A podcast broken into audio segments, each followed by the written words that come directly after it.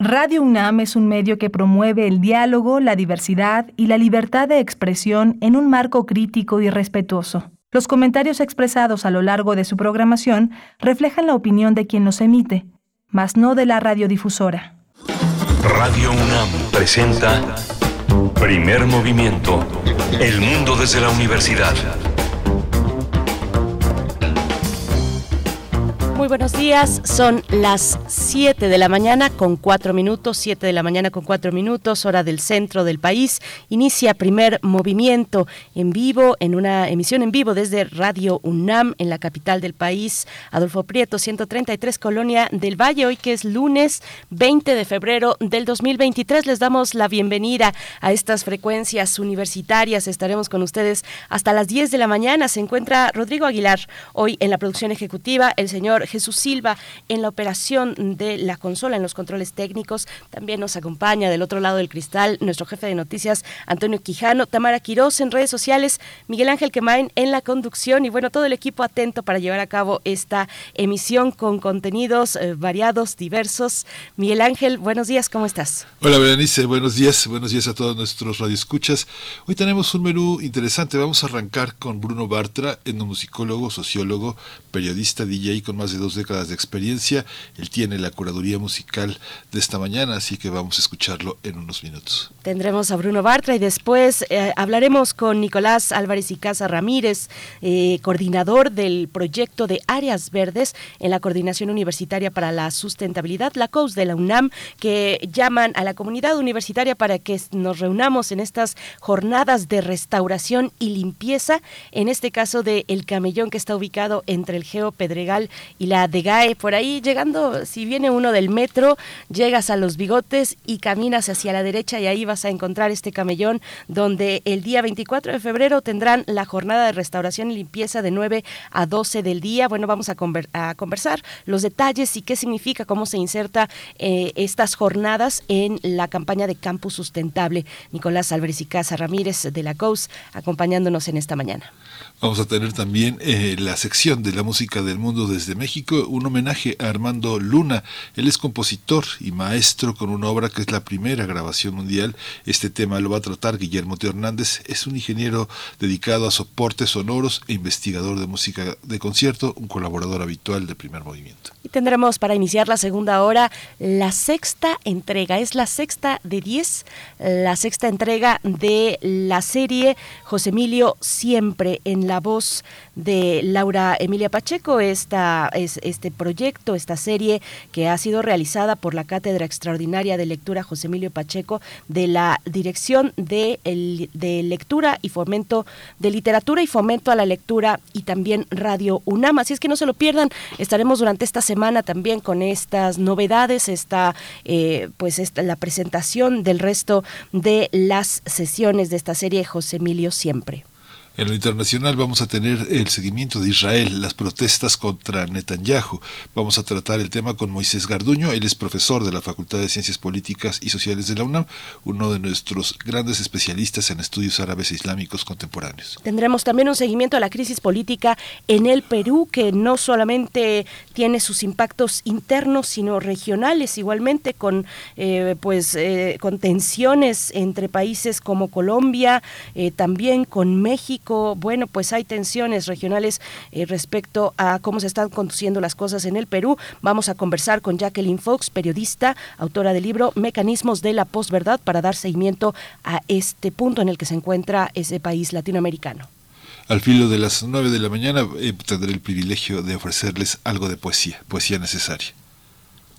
Tendremos también esta mañana las en la mesa del día vamos a conversar con Roberto Coria, nuestro querido Roberto Coria que ya saben, acudimos a él para hablar de literatura fantástica, de ciencia ficción y también de literatura de horror, porque vienen las octavas jornadas de literatura de horror en la Fil Minería esta semana, el 24 y 25 de febrero y Roberto Coria nos va a dar los detalles cómo estarán compuestas estas octavas jornadas. Bueno, ya ocho entregas de ese espacio que se le dedica al horror desde la literatura. Bueno, pues va a ser muy interesante conversar con Roberto Coria, no se lo pueden perder.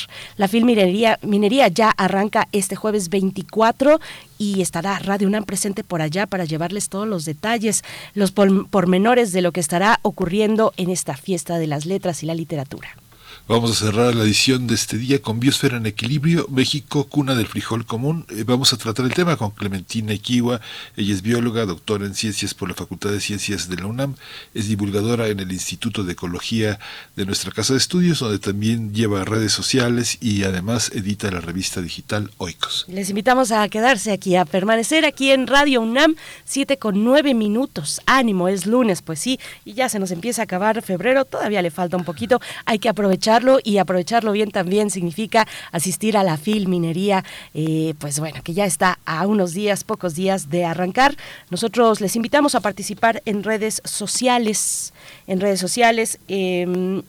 Sí, me están haciendo una precisión por acá, que es jueves 23, sí, exactamente, y no 24. Yo dije 24, no, no, no, es jueves 23. Bueno, pues son, eh, pues son las ansias de que ya empiece la filminería, porque vamos a estar por allá transmitiendo. De nuevo, la invitación a que se acerquen a redes sociales y nos compartan sus comentarios para iniciar bien esta semana. Arroba P Movimiento en Twitter, primer movimiento UNAM en Facebook. Y nos vamos a ir con la música de Bruno Bartra, sí, nos vamos, nos vamos con ellos, siete con diez minutos, vamos para allá. Primer movimiento. Hacemos comunidad en la sana distancia.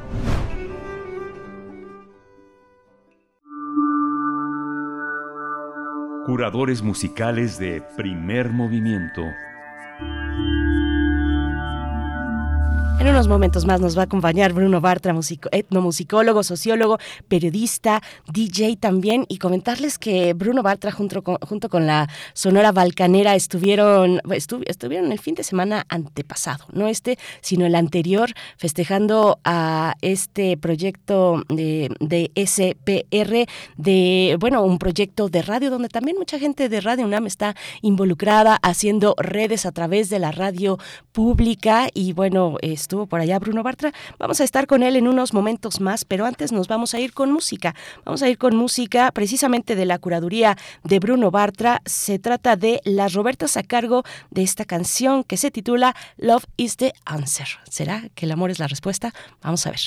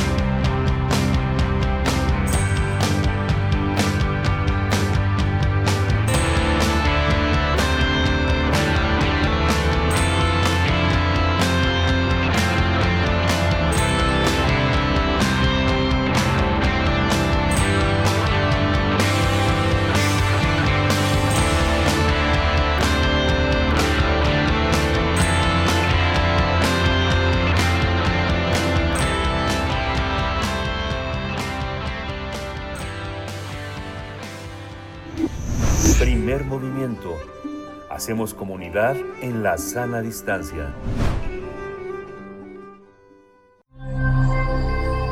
Ciencia y comunidad. La Coordinación Universitaria para la Sustentabilidad, eh, la CUS, tiene como objetivo impulsar un proyecto colegiado para consolidar a la UNAM como una universidad sustentable, dando respuesta a la responsabilidad social de nuestra casa de estudios al ser la principal universidad pública del país. Bajo este contexto, la labor de la COUS está enfocada en el desarrollo e implementación de estrategias para conocer y difundir las iniciativas vinculadas con la sustentabilidad en la universidad, así como fortalecer las iniciativas existentes en ese ámbito. El próximo viernes 24 de febrero hace un llamado a la comunidad para que participe y se integre en la nueva jornada de restauración y limpieza del Camellón 2023. En esta ocasión la labor será llevar a cabo eh, será llevada a cabo en la zona ubicada entre el Geo Pedregal y la Dirección General de Administración Escolar, la de GAE. La restauración ecológica de los pedregales es prioritaria para dignificar los espacios de los universitarios, ya que de esta manera se preserva la vegetación nativa y la vida silvestre del sur del Valle de México, que se han resguardado en la Reserva Ecológica El Pedregal de San Ángel. La jornada de limpieza se efectuará desde las 9 de la mañana hasta las 12 de la tarde. Y vamos a conversar esta mañana sobre estas jornadas que buscan restaurar áreas verdes en campus, en los campus de la UNAM. Este día nos acompaña Nicolás Álvarez y Casa Ramírez, coordinador del proyecto de áreas verdes en la Coordinación Universitaria para la Sustentabilidad de la UNAM. Gracias por estar una vez más con nosotros. Qué gusto darte la bienvenida, Nicolás Álvarez y Casa Ramírez. ¿Cómo estás? Hola, Hola buenos días, Berenice y Miguel Ángel. Gracias por la invitación al programa una vez más. Muchas gracias a ti, Nicolás. ¿Cómo, cómo una jornada como esta uh, es resultado de una gran lección de apropiarse de los espacios públicos para, para poder para poder hacerlos uh, propios, para poder eh, protegerlos? ¿Y cómo se da esta jornada en la universidad? ¿Cómo fue la convocatoria? ¿Cómo se da esta tradición? Sí, pues mira, la, las jornadas eh, comenzaron el semestre pasado. En, en noviembre hicimos una y luego en en diciembre hicimos otra y, y la idea, como ya bien lo dijeron, es que la comunidad se apropie de estos espacios que son áreas verdes que son comunes. Por ende, pues históricamente no le han pertenecido a ninguna dependencia y lo que queremos es revertir esta esta concepción del espacio y más bien justamente porque porque no son de nadie, pues hacerlas de todos, ¿no? Y de todas. Entonces, esa es la intención que hay atrás de, de esta jornada y tiene una componente ecológica súper importante que es que eh, estos camellones están llenos de problemas de basura, eh, en muchos de ellos hay incluso indigentes viviendo y por supuesto hay una hay una gran cantidad de flora exótica que, que de alguna u otra manera eh, la intención es irla retirando para que la flora pues del ecosistema del, del Pedregal de San Ángel, que es muy importante, eh, la flora y la fauna, pues poco a poco vayan ocupando ese, ese espacio también, ¿no? Entonces, es un, en realidad es un proyecto socioambiental. Entonces, e, esa es la idea general del, y la intención de, de estas jornadas y de estas convocatorias, ¿no? Nicolás, eh, bueno, a mí me dio mucho gusto ver que la difusión de la primera jornada, creo que fue la primera, ya no sé si me estoy equivocando, entre, em, confundiendo entre noviembre eh, y la jornada de diciembre, pero vi que la promoción la hicieron, la difusión la hicieron a través de redes sociales como Instagram, por ejemplo, donde van a encontrar, pues, eh, van a estar a la vista de muchos universitarios y universitarias. Me gustó mucho ese empleo de las, de las redes sociales para llamarles, estabas tú mismo en ese video, llamar a, a los universitarios que, se acercaran en aquel momento a la primera jornada. Nicolás, ¿cómo fue la recepción? Eh, claro que es eh, se tiene que correr el rumor y también la información y por eso estamos eh, eh, en este espacio igualmente para que cada vez asistan más personas a, colaborar por nuestro campus y los distintos eh, bueno en realidad no solamente supongo en Ciudad Universitaria sino se podrá replicar en otros espacios. Pero bueno Ciudad Universitaria tiene esas características de la reserva ecológica del Pedregal de San Ángel. Cuéntanos un poco cómo fue la recepción cómo qué aprendizaje les dejaron a ustedes esa primera y segunda jornada el año pasado? Sí, pues mira, sí, la estrategia de las redes sociales es súper importante. Ya ahora vemos que depende el, digamos, el nicho demográfico, es, es la red social que tienes que utilizar, ¿no? Entonces, eh, nuestra comunicóloga Marisa, que es muy buena y está como muy al tanto de qué red social usar en cada caso, pues le ha dado mucho peso a Instagram, que ataca como al grueso de la población que está haciendo la licenciatura. Entonces, en ese sentido, pues permitió tener como una gran exposición, ¿no? El, evento.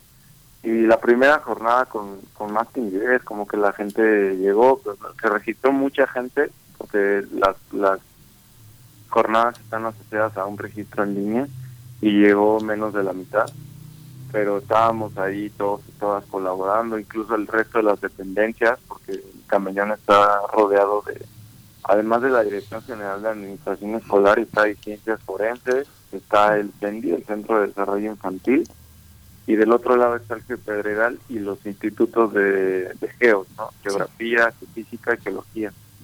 Entonces, toda la comunidad de esas dependencias también llegó, además de universitarios y universitarias de otras licenciaturas, pero la segunda jornada sí fue muy impresionante ver que ya había mucho más eh, participación de estudiantes. Entonces, eh, yo se lo atribuyo un poco que en la primera jornada hicimos una serie de videos, eh, pues ya teníamos material, fotografías como de lo que estábamos haciendo, y eso también jaló más a que la, a que la comunidad llegara y un poco pues ya con la con la imagen en la cabeza de qué, qué era lo que se estaba haciendo en ese espacio. Claro. Sí, esta una, una, una responsabilidad como tener la Reserva Ecológica del Pedregal de San Ángel hace que la institución sea el gestor frente a la colectividad. ¿En qué medida la colectividad puede apropiarse de algunas tareas? Sí, pues sí, yo creo que al final, mira, hay mucha gente muy experta, la verdad que lleva toda la vida, una buena parte de su vida haciendo restauración ecológica. Tenemos el caso y para nosotros es un ejemplo a seguir del Tío Pedregal. Eh, si no lo conocen, visítenlo. Eh, pero ahí la doctora, la doctora Pilar Ortega, la doctora Silke Kram y la doctora Marinoel de Geofísica, eh, Silke es de Geografía y es la titular de la, de la REPSA también, Marinoel de Geofísica y Pilares de Geología, las tres, han impulsado este proyecto de restauración ecológica y es un éxito. Eh, uno va a este espacio y realmente se siente en, en, el, en el ecosistema prístino ¿no? de, la, de la reserva. Entonces, esa experiencia hay que hay que replicarla en otros en otros espacios como es este y yo creo que la guía de personas como ellas es súper importante pero también la participación de la comunidad que aunque no sea experta siempre hacen falta manos como para recoger basura, siempre hacen falta manos para retirar la flora que, que no debería estar ahí. Eh, y entonces, pues digamos, aunque tenemos la guía y, la, y, el plan de manejo que podemos replicar en este tipo de espacios, la idea, la intención no es que se quede como un espacio bardeado para hacer solamente investigación o solamente eh, sí, ¿no? Que, sea más bien un espacio abierto a la que, para que la comunidad llegue y, y pues básicamente se apropie del lugar, ¿no? En el, en el buen sentido, ¿no? De la apropiación. Sí, qué importante eso que dices, Nicolás, por supuesto que queremos los espacios abiertos, caminar, transitar libremente por nuestro campus universitario eh, de, Ciudad Universitaria, pero queremos también hacerlo con conciencia de la riqueza que estamos pisando, del espacio que estamos habitando como universitarios.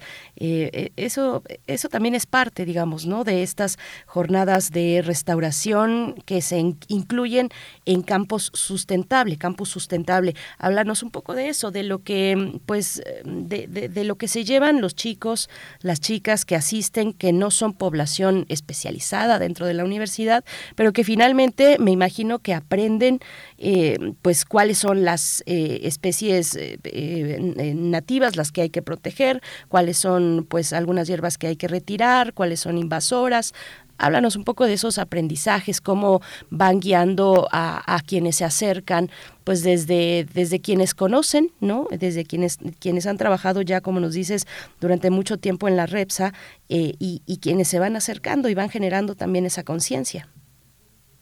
Sí, pues Mira, el, el proyecto se, se formó de la mano del Club Pedregal y de la REPSA. Entonces, la, la REPSA pues tiene, tiene gente trabajando todos los días en temas de la reserva, eh, que para quien no conozca y se esté escuchando ahorita la entrevista, la, la REPSA es la Reserva Ecológica del Pedregal de San Ángel. Y es ocupa como una tercera parte del territorio de Ciudad Universitaria y es un digamos, representa un ecosistema único en el mundo, ¿no? Es, es, es muy único porque se formó a partir del derrame del ave del, del chicle, entonces la lava se fue agrietando cuando se secó, y entonces generó exposición al sol en donde hay temperaturas de hasta 50 grados, donde solo pocas especies resisten, pero también están las grietas donde, donde el, el microclima es mucho más húmedo, la, la, temperatura disminuye drásticamente, pueden existir especies como algunos helechos, orquídeas, o sea, entonces es una convivencia, una convivencia y una y una un ecosistema que, que es muy único, que representa una altísima biodiversidad y, y las jornadas también es a lo que se le a, lo que se le da fuerza, ¿no? La parte de la educación ambiental de entender por qué hay especies que son que son exóticas que no deberían de estar ahí y cómo es el retiro de ellas. Entonces, en ese sentido, la red ha hecho un trabajo espectacular y ahí nos, nos, nos apoyamos mucho en ellas como para poder explicar esta parte de cómo debe ser el retiro de esta, de esta flora. Eh, el pasto quicuyo, por ejemplo, que es el pasto que vemos en casi todos los camellones de CEU, pues también se puede volver un invasor, ¿no? Porque crece muy rápido y empieza a ganarle espacio a las, a las especies que son locales. Entonces, pues en las jornadas también explicamos un poco cómo debe ser este retiro, cuáles son los cuidados que debemos de tener a la hora de, de retirar estas especies y después eh, explicar también la parte de la situación ecológica, ¿no? Una vez que, que la roca está desnuda, que, de entrada pues es preciosa y, estas investigadoras que, les decía han hecho todo un trabajo bien interesante de rescatar también las formas de las rocas y que se visualicen y, impulsar este ya de geopatrimonio, ¿no?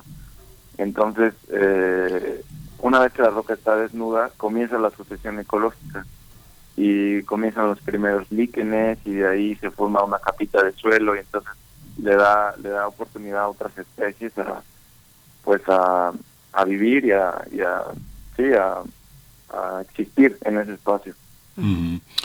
Si no existiera este cuidado de la reserva ecológica en el Pedregal de San Ángel, la naturaleza voraz devoraría lo que consideramos útil o bello. ¿Cómo, cómo se da esa interacción? ¿Es una, ¿Es una voracidad que es resultado de una interacción con los seres humanos o es una interacción que se da como resultado de la propia naturaleza contra sí misma, a favor de sí misma?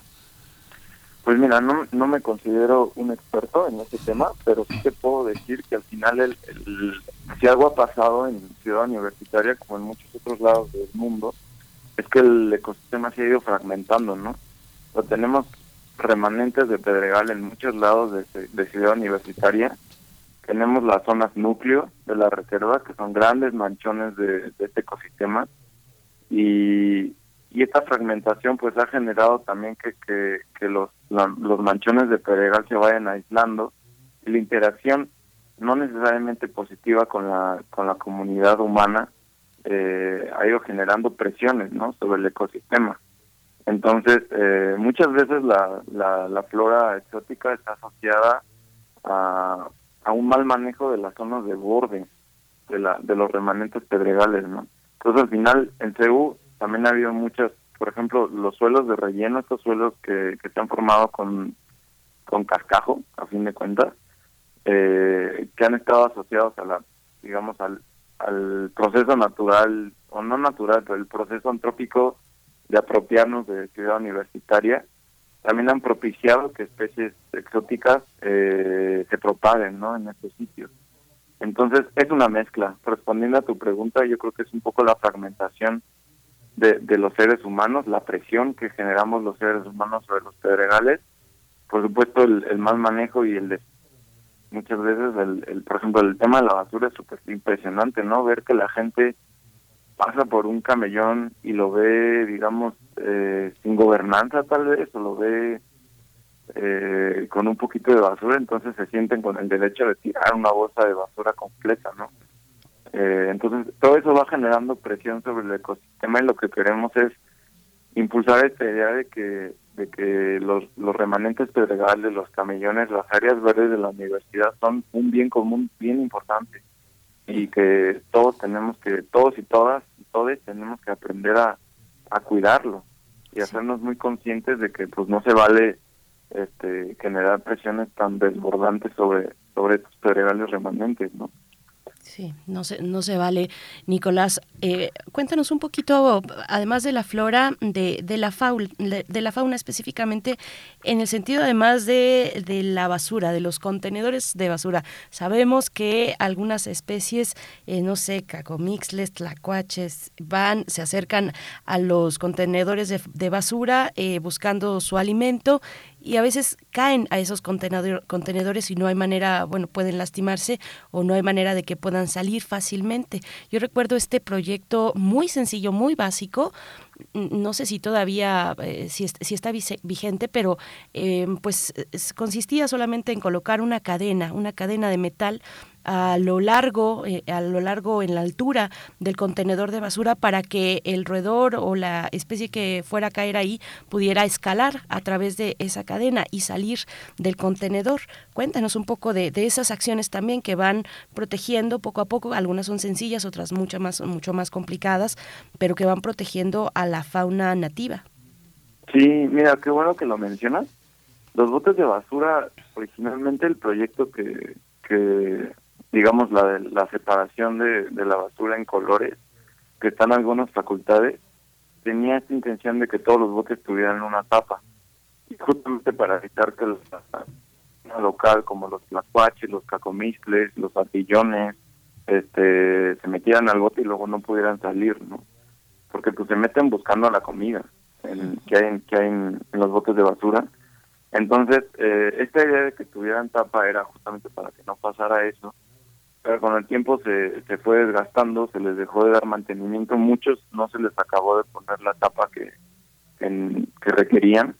Y al final el problema sigue sigue existiendo, ¿no? Entonces la REPSA tiene una unidad de atención a, a la fauna y, y, uno puede reportar si encuentra un tlacuache o un, una, un animal atorado en un bote y ya lo rescatan, pero pero el tema de fondo es que yo creo que hace falta un mejor diseño de estos botes y de y de hacerlo con un diseño más amable, no más amigable para, para la fauna, porque al final nosotros somos los que estamos inmersos en el ecosistema, eh, no al revés. ¿no? Eh, quienes colaboran en, la, en el rescate de la REPSA, hay una manera también de reproducir la REPSA. Se puede, la gente que está eh, cercana a, la remoción de hierba, todo esto, puede llevarse algunas especies como parte de, como parte de un cultivo doméstico o es, o es un error hacerlo. Este, pues mira, no, no, no propiciamos mucho que suceda esto. Como que cuando vemos una especie local, digamos, que está luchando por sobrevivir, pues sí la idea es que dejarla ahí, ¿no? Eh, yo creo que yo creo que más bien es lo que hace falta, que haya más especies locales en los pedregales remanentes. Entonces, eh, esa es como la idea general. Pero pero bueno, mira, hay el Jardín Botánico tiene un proyecto súper interesante en donde justo replican especies de la de la reserva y, y con eso surten o sí, básicamente le dan estas estas plantas a, a la Ciudad de México, algunos proyectos de CEU. Estamos haciendo también unos jardines de polinizadores en algunas dependencias y el Jardín Botánico nos da algunas de estas plantas. Entonces esta es opción también. Ellos también venden muchas especies. Tenemos la está la tienda del Jardín Botánico Tigridia, uno puede llegar ahí también como escoger alguna de las especies de pequeberrias que son bien bonitas. Y, al final, pues sí, la idea es que si uno ve una especie local en un permanente pedregal, pues dejarla ahí. Sí, bueno, Nicolás, pues tienen, tienen jornada este 24 de febrero de 9 a 12. Tenemos, tenemos jornada, toda la comunidad. Tenemos, exactamente, no solamente la COUS eh, y las instancias involucradas, que son muchas, eh, sino también el resto de universitarios y universitarias tienen esta jornada el 24 de febrero de 9 a 12 mm, del día y vienen también otras jornadas en, ya, ya agendadas. Cuéntanos, van a mm, bueno, van a moverse a otros camellones, tienen ya, están preparando también hacer jornadas de restauración en otros espacios, incluso fuera del campus de CEU. Pues por ahora nos queremos centrar en este proyecto. las, las siguientes jornadas son el 10 de marzo, todas caen en viernes, ¿no? Pero son el 10 de marzo, el 14 de abril y la última del semestre es el 26 de mayo. Entonces, eh, la idea es terminar el proyecto en este en este camellón y en la medida de, que vayamos teniendo éxitos y irla replicando en otros espacios, ¿no? Y más bien la convocatoria es a que las dependencias que tengan un espacio, un camellón así enfrente, que, que muchas, varias están haciendo algo por este tipo de espacios, pues que lo sigan haciendo y las que no, que lo empiecen a hacer, ¿no? Entonces, pues en ese sentido es un proyecto que, que, se, que la idea es que se replique en otros espacios eh, sin que necesariamente esté la COUS en, en, el, en el proyecto. Sí, pues muchísimas gracias.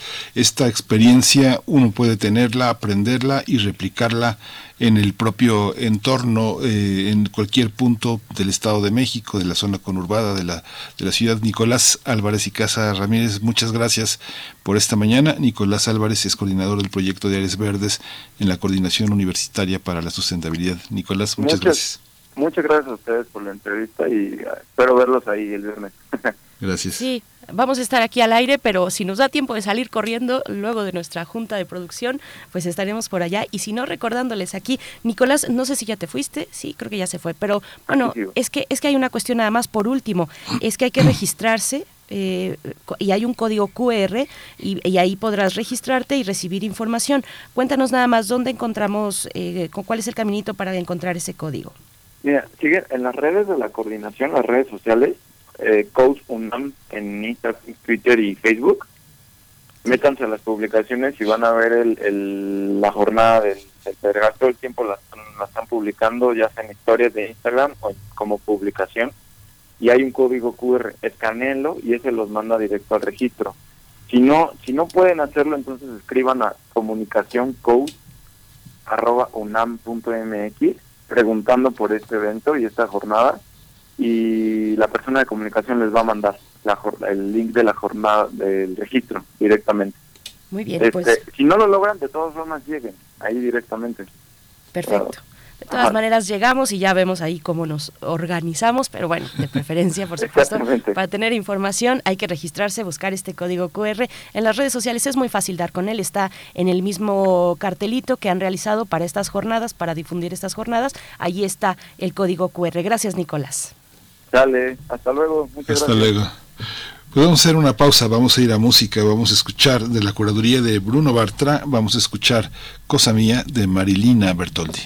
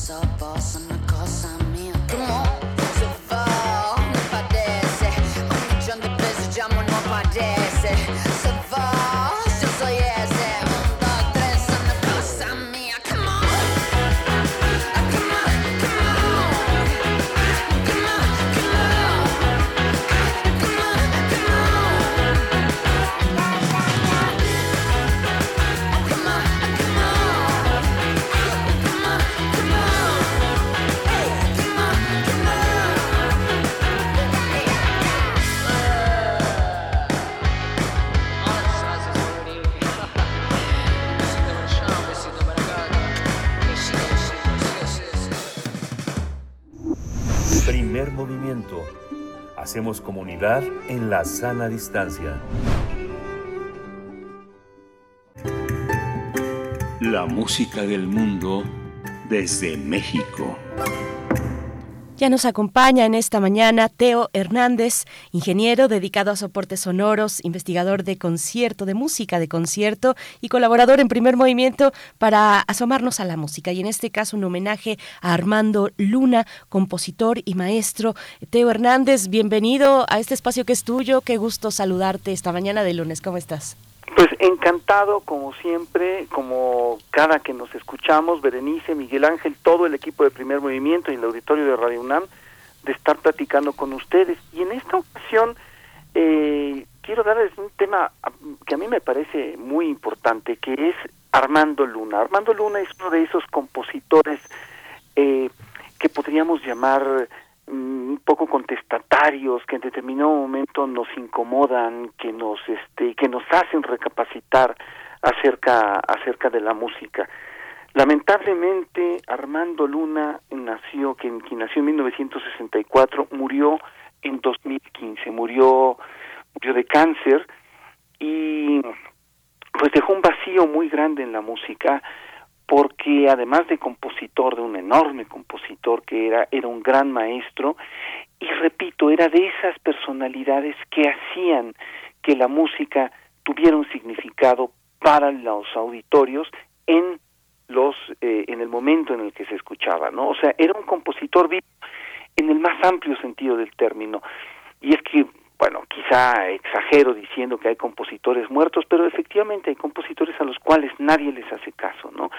Armando Luna era uno de esos compositores vivos. Él, este, pues en su natal Chihuahua comenzó a estudiar, estudió en la Universidad Autónoma de Chihuahua, después eh, estudió en el Conservatorio Nacional de Música bajo la tutela de Salvador Jiménez y Gonzalo Ruiz Esparza, y después de eso estuvo en el taller de composición de Mario Lavista. Mario Lavista, este enorme músico, continuador de la tradición del taller de Carlos Chávez, y en este taller de Mario Lavista se formaron varios de los compositores más importantes, ¿no? entre ellos eh, Armando Luna.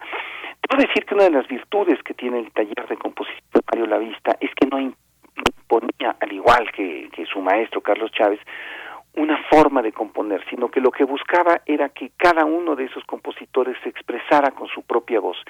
Y Armando Luna tenía mucho que decir.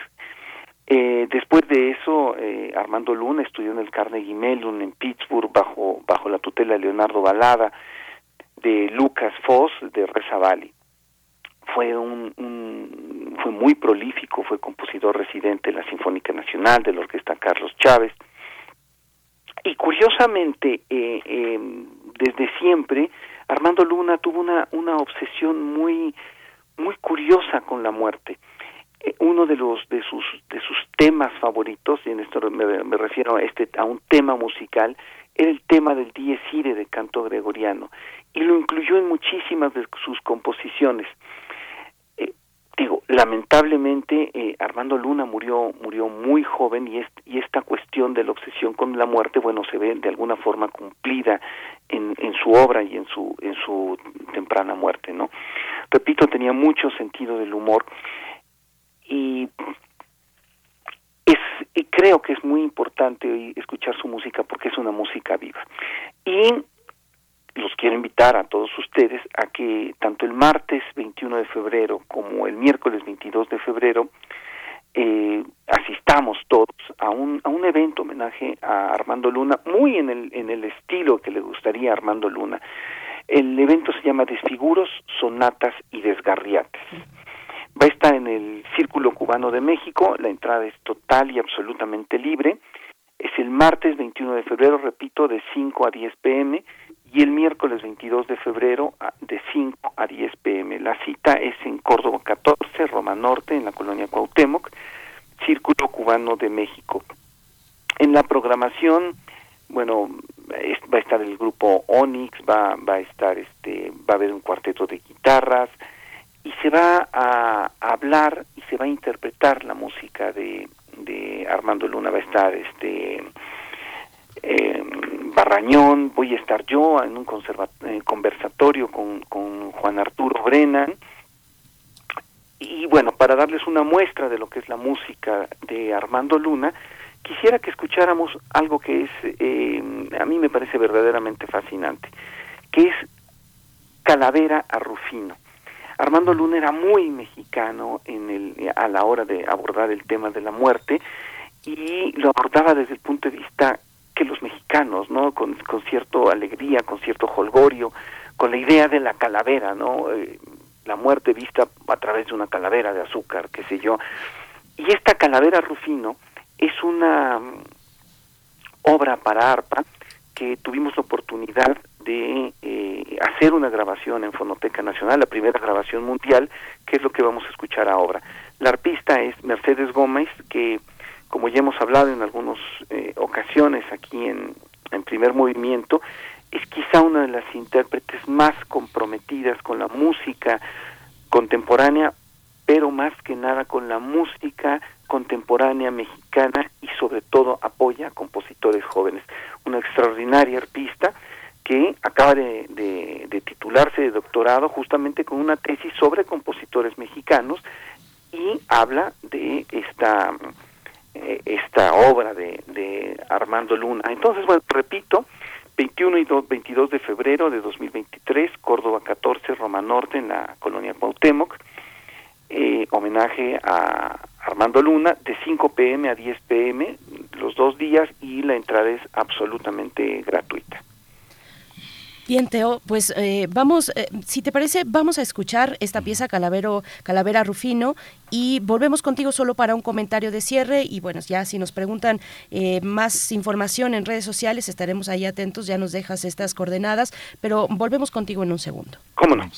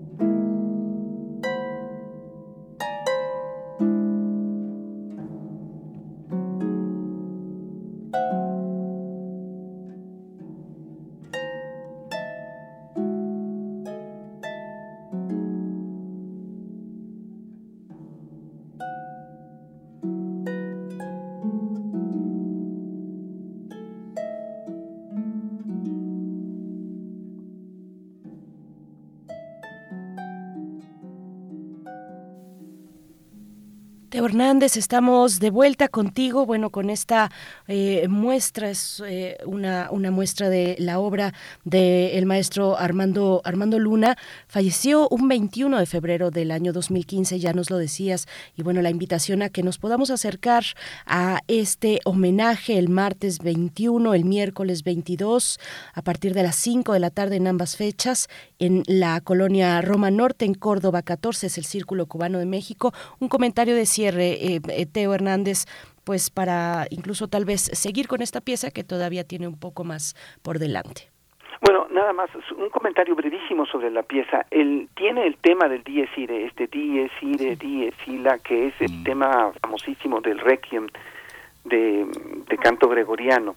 Y lo juega con él y luego lo transforma en algo danzante. O sea, siempre es un compositor lúdico que mira la muerte, repito, como un, como un mexicano, ¿no? El evento, bueno, es, se llama Desfiguros, Sonatas y Desgarriates, lo pueden encontrar este en Facebook. Yo en unos momentos este a ustedes les paso todos los datos para que a quien quiera se acerque. Y bueno, creo que es indispensable acercarse a los compositores mexicanos contemporáneos porque son los que nos hablan de nosotros mismos, ¿no? Son los compositores que hablan de un México que existe, que es, y ese México somos todos nosotros. Sí, es muy interesante. Además, digo, la exploración que hizo en las, eh, en las equivalencias, por ejemplo, de flauta y guitarra, que yo creo que va a ser una de las cosas que vamos a escuchar también con Evangelina Reyes en la flauta y Julio Ernesto Escoto en la guitarra, que es algo, este, pues muy, muy interesante, ¿no? Él mismo, él mismo se describía como un medievalista eh, contemporáneo, como un neodesmadrista, como lo que está en su blog, que era, que era un hombre muy, muy, muy ecléctico y gran maestro, en, ese sentido dominaba los géneros, un hombre muy, muy sencillo, ¿no? muy, muy chihuahuense al mismo tiempo, ¿no? alguien muy que siempre parecía que, que, venía de paso, que iba a regresar. Muy impresionante la figura de, la figura de Armando Luna. ¿no? Sí, verdaderamente una, una, persona con un don pedagógico muy grande. Yo recuerdo que una vez lo invité a una sesión de escucha y yo pensaba que yo iba a intervenir y él de corrido hizo toda la sesión fantástica, tuvo al público eh, divertido, aprendiendo eh, y presentando música que música contemporánea, ¿no? Es, en este sentido, pues es fantástico. Es fantástico y te agradecemos, eh, Teo Hernández, que lo traigas esta mañana, que de nuevo, que, que, que, bueno, personas como tú, tus colegas, personas interesadas en la composición mexicana, pues mm, con esa generosidad abran espacios también para que nosotros nos acerquemos a conocer esta obra, eh, obra de compositores mexicanos como en este homenaje de Armando Luna. De Hernández, muchas gracias y bueno, pues de nuevo martes 21, miércoles 22 en el Círculo Cubano de México, Córdoba 14, Roma Norte a las 5 de la tarde. Muchas gracias, Teo. Gracias a ustedes y a todo el auditorio. Hasta pronto, Teo. Hasta pronto, Teo Hernández, ingeniero dedicado a soportes sonoros, investigador de música de concierto. Son las 7 con 58 minutos, ya a punto de despedir esta primera hora. Volvemos después del corte, pero lo vamos a hacer con la música, la propuesta que nos hace esta mañana Bruno Bartra, y se trata de cuatro pesos de propina a cargo de la Zuli y Francisco el Hombre.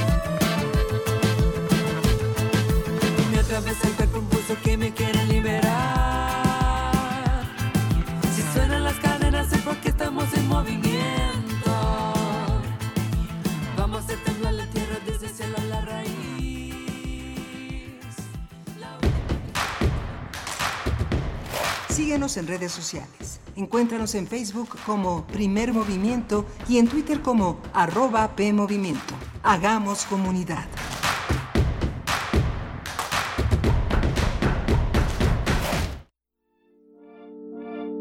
Jake, dueño de una desmontadora de algodón, prende fuego a la propiedad de su rival en el negocio, el extranjero adinerado Silva Vicarro. Este busca vengarse de la persona obesa e infantil esposa de Jake. Es usted una mujer delicada.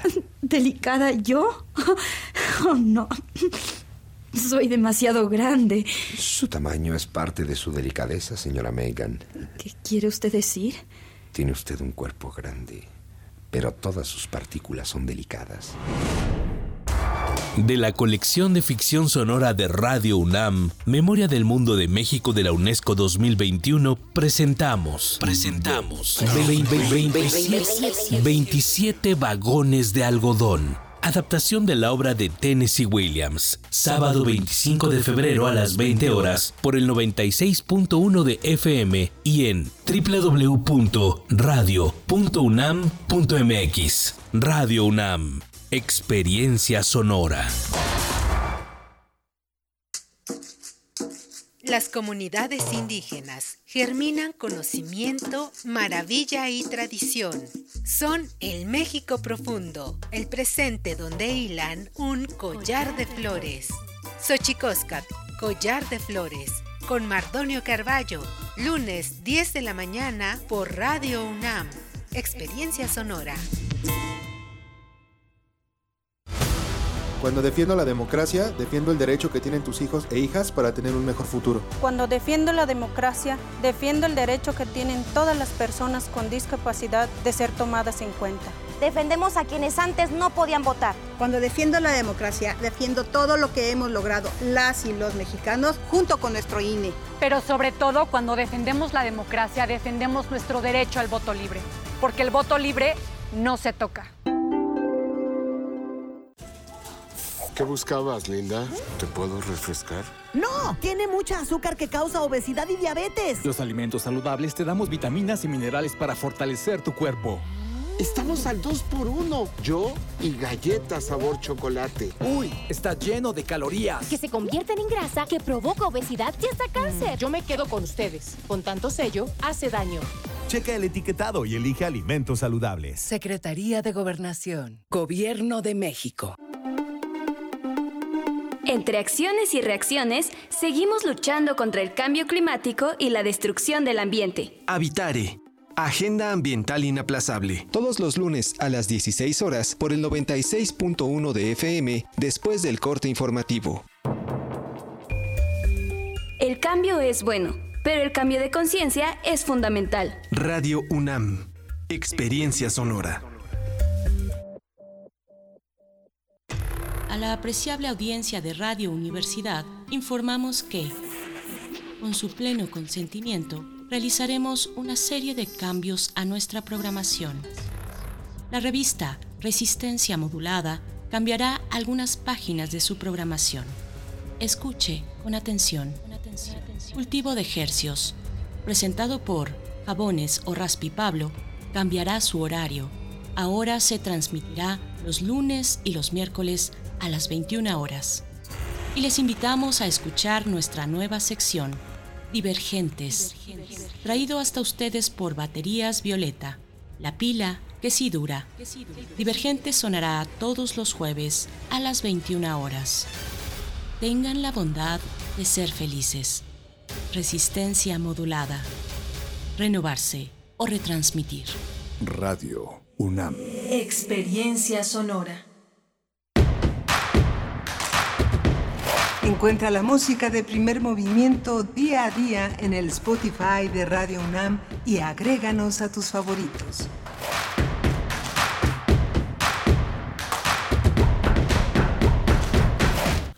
Hola, buenos días. Ya son las 8 de la mañana con 4 minutos de este lunes 20 eh, de febrero. Estamos en Radio UNAM, en Adolfo Prieto 133, en la Colonia del Valle, pero también estamos en Morelia, en Morelia, Michoacán, gracias a, la, a toda esta sinergia que emprendemos con la radio Nicolaita, parte de la red de, la de radiodifusoras universitarias en un esfuerzo por hacer un patrimonio de la radio.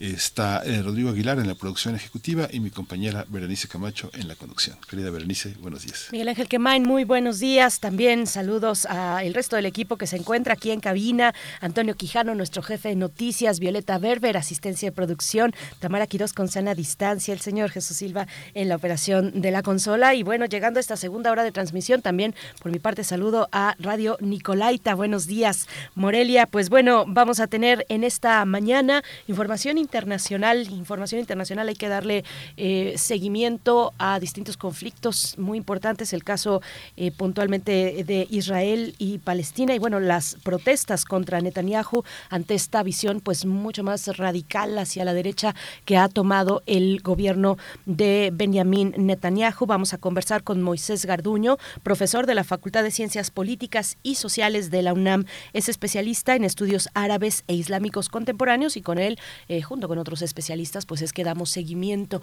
a lo que ocurre en ese espacio, en ese lugar del mundo, el conflicto que se pone, pues se pone en pues en, cuestión eh, eh, la, esta, esta solución de los dos estados y bueno pues estamos viendo esta radicalización desde el gobierno de Netanyahu Miguel Ángel Sí, vamos a tener también el seguimiento de la crisis política que eh, ocurre en Perú. Vamos a tener la participación de Jacqueline Fox. ella es periodista, autora del libro Mecanismos de la posverdad. Saludos a los que están escribiendo en redes sociales. Refrancito por acá nos eh, comenta, dice muy buen día y buen inicio de semana para todos escuchando eh, sobre este importantísimo pulmón de nuestra ciudad te, refieres a la REPSA eh, de, Ciudad Universitaria, pues es que estuvimos conversando y de nuevo les invitamos a que se acerquen a las jornadas de restauración y limpieza de eh, camellones dentro de Ciudad Universitaria, específicamente ese camellón que está ubicado entre el Geo Pedregal y la de GAE. Si uno llega por Metro CU, te vas a encontrar con esta escultura en el, en, el Jardín de los Bigotes. Tomas a la derecha y vas a llegar al, al camellón que está siendo restaurado por la COUS de la UNAM. Pues sí, eh, Refrancito, bueno, nos pregunta si hay actividad en fines de semana. Hasta el momento no, pero bueno, es, eh, es que precisamente algunos solo pueden en fines de semana. Será los viernes. Los viernes son las jornadas de limpieza, de restauración de los camellones y bueno, pues ahí tuvimos esta conversación con Nicolás Álvarez y Casa Ramírez que nos hablaba de ella. La, la jornada de esta semana es el 24 de febrero, viernes 24 de febrero, de 9 a 12 del día. Saludos a Alfonso de Alba Arcos por acá, que nos desea también igualmente un excelente lunes. Mario Navarrete eh, dice, se escucha un poco enfermo, Miguel Ángel, o bueno, dice muy enfermo Miguel Ángel Quemain. Ojalá no se le complique y te manda saludos y a todo el equipo también y a los radioescuchas, Miguel Ángel. Muchas gracias. De pronto sí, los aires, los aires de los cambios de estación son, este, a veces, este, a veces son desfavorables, pero son siempre como, como las víboras que cambian de piel, ¿no? Así son, pues sí, nos pegan de, distintas maneras y en distintas e intensidades. Nosotros vamos a ir ya con nuestra nota internacional, vamos, vamos con el tema de Israel. Nota internacional. Israel ha registrado en los últimos días eh, jornadas de protestas multitudinarias contra la reforma judicial promovida por el gobierno de Benjamín Netanyahu. Las medidas han sido duramente criticadas por amplios sectores al señalar que darían a los legisladores un mayor control sobre el Tribunal Supremo. Pese a las críticas que ha recibido el gobierno israelí, las medidas fueron aprobadas en votaciones preliminares por la Cámara. Los manifestantes consideran que de aprobarse la reforma se debilitarían los tribunales y otorgarán un poder desenfrenado al gobierno, lo que pondría en peligro las libertades civiles. También consideran que generaría efectos negativos para la economía, afectando las relaciones con los aliados occidentales. Además, el legislativo aprobó el pasado miércoles una ley que permite quitar la nacionalidad israelí a personas consideradas como culpables de terrorismo en caso de que se eh, demuestre que reciben fondos de la Autoridad Nacional Palestina. Es importante recordar que el primer ministro tiene una investigación por corrupción, por lo que expertos destacan que a través de esta reforma busca socavar el sistema judicial al que acusa de atacarlo sin justificación. Pues vamos a tener un análisis sobre las recientes protestas en Israel en contra de la reforma judicial impulsada por el primer ministro Benjamín Netanyahu y nos acompaña esta mañana para hacer este análisis Moisés Garduño, profesor de la Facultad de Ciencias Políticas y Sociales de la UNAM, especialista en estudios árabes e islámicos contemporáneos. Querido Moisés Garduño, como siempre, bienvenido a Primer Movimiento. Buenos días. Buenos días, Berenice, Miguel Ángel, este, nuestra querida audiencia. Un placer estar aquí nuevamente. Gracias. Muchas gracias, Moisés. Impresionante la manera de blindarse de Benjamín Netanyahu desde la parte judicial, ¿no? Cuéntanos, este Moisés. Bueno, pues lo que yo he más o menos observado en estos últimos meses, desde la firma de los acuerdos de coalición, Netanyahu ha estado como una bola de billar, juntándose con partidos primero de izquierda, países árabes, ¿no? Este, tratando de acercarse a los países árabes por medio de acuerdos de normalización. A nivel local lo ha tratado de hacer con partidos árabes también, con partidos minoritarios. En algún momento se logró hacer un acuerdo de, coalición, pero desde prácticamente el año 2006 el electorado israelí pues, ha estado creciendo en términos de derecha. Esto le obligó, después de cinco periodos de intento de formar un gobierno en menos de cuatro años, esto le obligó a Netanyahu pues a negociar con la gente de derecha, con partidos como Poder Judío, que es uno de los más recalcitrantes en Israel en estos momentos.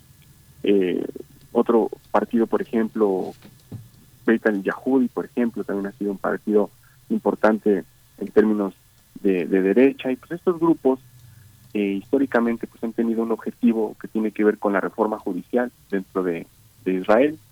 Mm, estos grupos, por ejemplo, tienen una organización cada vez más, más formal. Ellos eh, rechazan la idea de la coexistencia, por ejemplo. Eh, se consideran también partidos sionistas ortodoxos, lo cual es, aunque podría parecer un poco un oxímoron, en realidad ellos buscan un Estado plenamente judío y algunos, digamos, algunas organizaciones internacionales como los estudiantes eh, judíos de Europa han llamado, aparte de estas élites, de estos partidos de derecha como Ben Gvir o como Smotrich, como el supremacismo del Estado de Israel actual. Y estas personas lo que tienen es un objetivo de reformar la ley para que sea la Torah la que realmente gobierne el Estado de Israel, que expulsen a la mayor parte de los eh, palestinos, que se consigan nuevas tierras, nuevos territorios para colonizar para generar asentamientos, como está pasando ahorita con la derogación de parte de la ley del año 2005, esto es en el norte de Cisjordania, es decir, crear asentamientos en esa parte. Y en toda esta, digamos, esta dinámica, esta cabalgada de reformas del Estado, hay una, siento yo, una negociación por parte de, de, de Benjamin Netanyahu de salvar el propio, la propia carrera política y evitar estos juicios por corrupción que tiene desde ese año, por desviar fondos a favor de su plataforma política en medios de comunicación, a pesar de la crisis económica que ha tenido Israel todo este tiempo.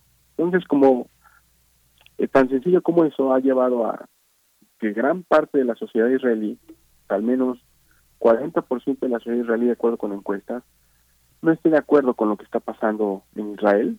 Ha habido incluso autores como el propio Ilan Papé o algunos periodistas israelíes que han hablado de una especie de guerra civil jurídica, es decir, aquellos que buscan una democratización del Estado y vincular el asunto de Palestina dentro del futuro de Israel, y otros, como los que estamos, estamos viendo ahorita, que son los que buscan tener una solución final y, en efecto, expulsar la mayor parte de los palestinos y tener una ideología sumamente exclusionista, segregacionista, prohíben la bandera palestina, por ejemplo, en espacios públicos, quieren el control total del sistema judicial, lo cual pues esto es muy muy cercano a lo que pasa con algunas monarquías en el en el Golfo, ¿no? Y para cerrar esa primera parte, pues una de las primeras cosas es que en realidad se quiere tener autoridad por encima de los jueces, es decir, que los jueces aunque tengan una forma de dictar sentencia en diferentes casos, esas sentencias tengan que pasar por alguna parte de la Knesset en donde este gobierno de derecha es mayoría. A cambio, Netanyahu inmunidad está pidiendo, está siendo el primer ministro más longevo de toda la historia, está asentando su nombre en la carrera política eh, israelí y eh, yo pienso que eso es algo lo que Netanyahu estoy muy interesado, ¿no? pasar a la historia como este primer ministro más longevo de todo, de todo Israel y también pues marcar un punto paradójicamente que es intentar hacer relaciones diplomáticas con, con los gobiernos árabes. Ahora, más permítame, aquí hay una paradoja también, porque esta reforma judicial, que es en gran medida una reforma de Estado, es lo que yo diría más o menos así, está teniendo grandes consecuencias a nivel internacional, que es algo de lo que no hemos analizado eh, en, episodios pasados. Esto, por ejemplo, está llevando a que Joe Biden pues, también tenga su distanciamiento con respecto a la generación de nuevos asentamientos, que los países árabes, por ejemplo, que habían comenzado una serie de acuerdos de normalización, no de reconocimiento, pero sí de normalización de actividades económicas, empiecen a frenar actividades públicas entre ambos países, que líneas aéreas estén teniendo problemas, por ejemplo, para verificar o garantizar que puedan aterrizar en aeropuertos árabes como en Dubái, como en Doha. De hecho, a causa de la reforma judicial y de todas estas protestas que bien comentaban Berenice y Miguel Ángel, ha habido, de acuerdo con reportes como de instancias como JP Morgan, entre otras, la salida de casi 4 mil millones de dólares en los últimos 28 días de Israel, debido a que hay empresas que no están viendo condiciones de inversión dentro de Israel, lo cual está agravando más la crisis económica. ¿no? Ese es más o menos el, panorama que yo veo.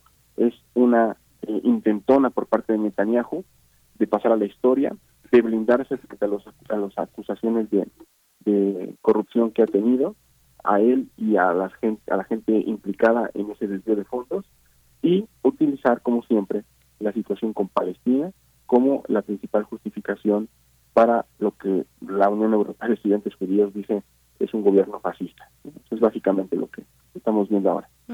Esta, esta fuerza internacional eh, puede frenar de alguna manera, redireccionar en algún sentido o algunos puntos de lo que se ha tornado ahora la política en Israel. Pienso, por ejemplo, bueno, en la, en la solución de en la, en la solución de los dos estados, ¿no? Que tiene todavía cuenta con el apoyo al menos verbal, pero sí con el apoyo de muchos eh, países y, sus autoridades en Europa, por ejemplo, ¿no? Todavía, al menos de, palabra, no necesariamente de acción, o cómo lo ves tú, cómo ves esta cuestión, Moisés. Sí, bueno, yo lo veo en dos, en dos vertientes, ahora que, que me, menciona este asunto que es muy interesante. El primero, por ejemplo, la, las consecuencias diplomáticas. Eh, la semana pasada se llevó a cabo, por ejemplo, la cumbre de la Unión Africana, eh, Argelia y Sudáfrica encabezaron una serie de mecanismos para quitarle a Israel el estatus de miembro observador de dicha organización. En la Unión Africana, así como en Naciones Unidas y en otras instancias similares, Palestina tiene el estatus de miembro observador e Israel lo había ganado hasta hace poco. Ahora, con todo lo que está pasando con este gobierno de ultraderecha, eh, la Unión Africana decidió expulsar a una delegada de Israel que había llegado a la cumbre sin invitación y esto ha abierto el debate a retirarle el estatus de miembro observador a, Israel. Por citar un ejemplo a nivel diplomático, que casi no se habla de lo que pasa a nivel regional en instancias como la Unión Africana, pero es muy importante porque ellos como conjunto representan un número importante de votaciones a nivel internacional. En segunda instancia, por ejemplo, se ha hablado también de los frenos en términos de, inversión que han tenido eh, con países árabes, particularmente los Emiratos Árabes Unidos, eh, Qatar, Oman, incluso las relaciones entre Israel y Oman se han, visto, se han visto afectadas últimamente. Todo lo que ha hecho Israel para acercarse a los países árabes mediante los famosos acuerdos de Abraham, que fue durante la época de Donald Trump, actualmente se está echando a perder porque precisamente el sultanato de Oman había sido como esa llave negociadora, pragmática, interlocutora, para llevar a cabo, pues para proyectar los intereses de Israel y los intereses de sus partidos, de esos países árabes, perdón, hacia eh, la economía israelí, y ahora esto está teniendo muchos frenos. Hay algo que está molestando mucho a los países árabes actualmente, es la derogación de la ley de desconexión, que es parte de esta reforma judicial de la que estamos hablando. Mm, En el año 2005 hubo una ley que se conoce como la ley de desconexión, en donde Israel renunciaba a ocupar militarmente Gaza. Eso se llamó el plan de desconexión. Actualmente Gaza no está ocupada, pero está sitiada, es decir, hay ahí una cosa muy distinta. En términos de ocupación militar no es lo mismo lo que Israel está llevando a cabo en Cisjordania, en ciudades como Nablus, como Jenin, ¿no? lo que hemos visto y analizado últimamente, a mantener una presencia militar y de colonos en Gaza, que eso es lo que no hay. Hay un embargo marítimo, hay una eh, supervisión de las fronteras, hay también espacio aéreo controlado, pero no había ocupación. Pero dentro de este plan de desconexión del año 2005 también Israel se retiró de cinco zonas importantes en el norte de Cisjordania, que son Homesh, Sunur, Ganim, Karim. Y estas zonas actualmente con este gobierno se está pugnando dentro de la Knesset para que eh, eh, Israel vuelva a construir asentamientos en este tipo de territorios cuando desde hace 17 años se había visto que esto era intocable justamente para mantener viva esa opción que menciona Berenice de los dos estados. Una parte sustancial para tener esperanza de retomar tal vez esa ley o esa, ese plan estadounidense de los dos estados es mantener eh, lo más lejos y lento posible la política de los asentamientos israelíes. Y ahora esto está cambiando y esto pues está llevando a más protestas y también a un enojo terrible por parte de los palestinos. Por, más o menos esa es la situación en la que se, se ve ahora. La situación de los dos estados se ha dado por muerta desde hace mucho tiempo porque las condiciones tampoco permiten crear dos estados y mucho menos como lo tenemos ahorita, ¿no? Miguel Ángel, creo que iba a decir algo.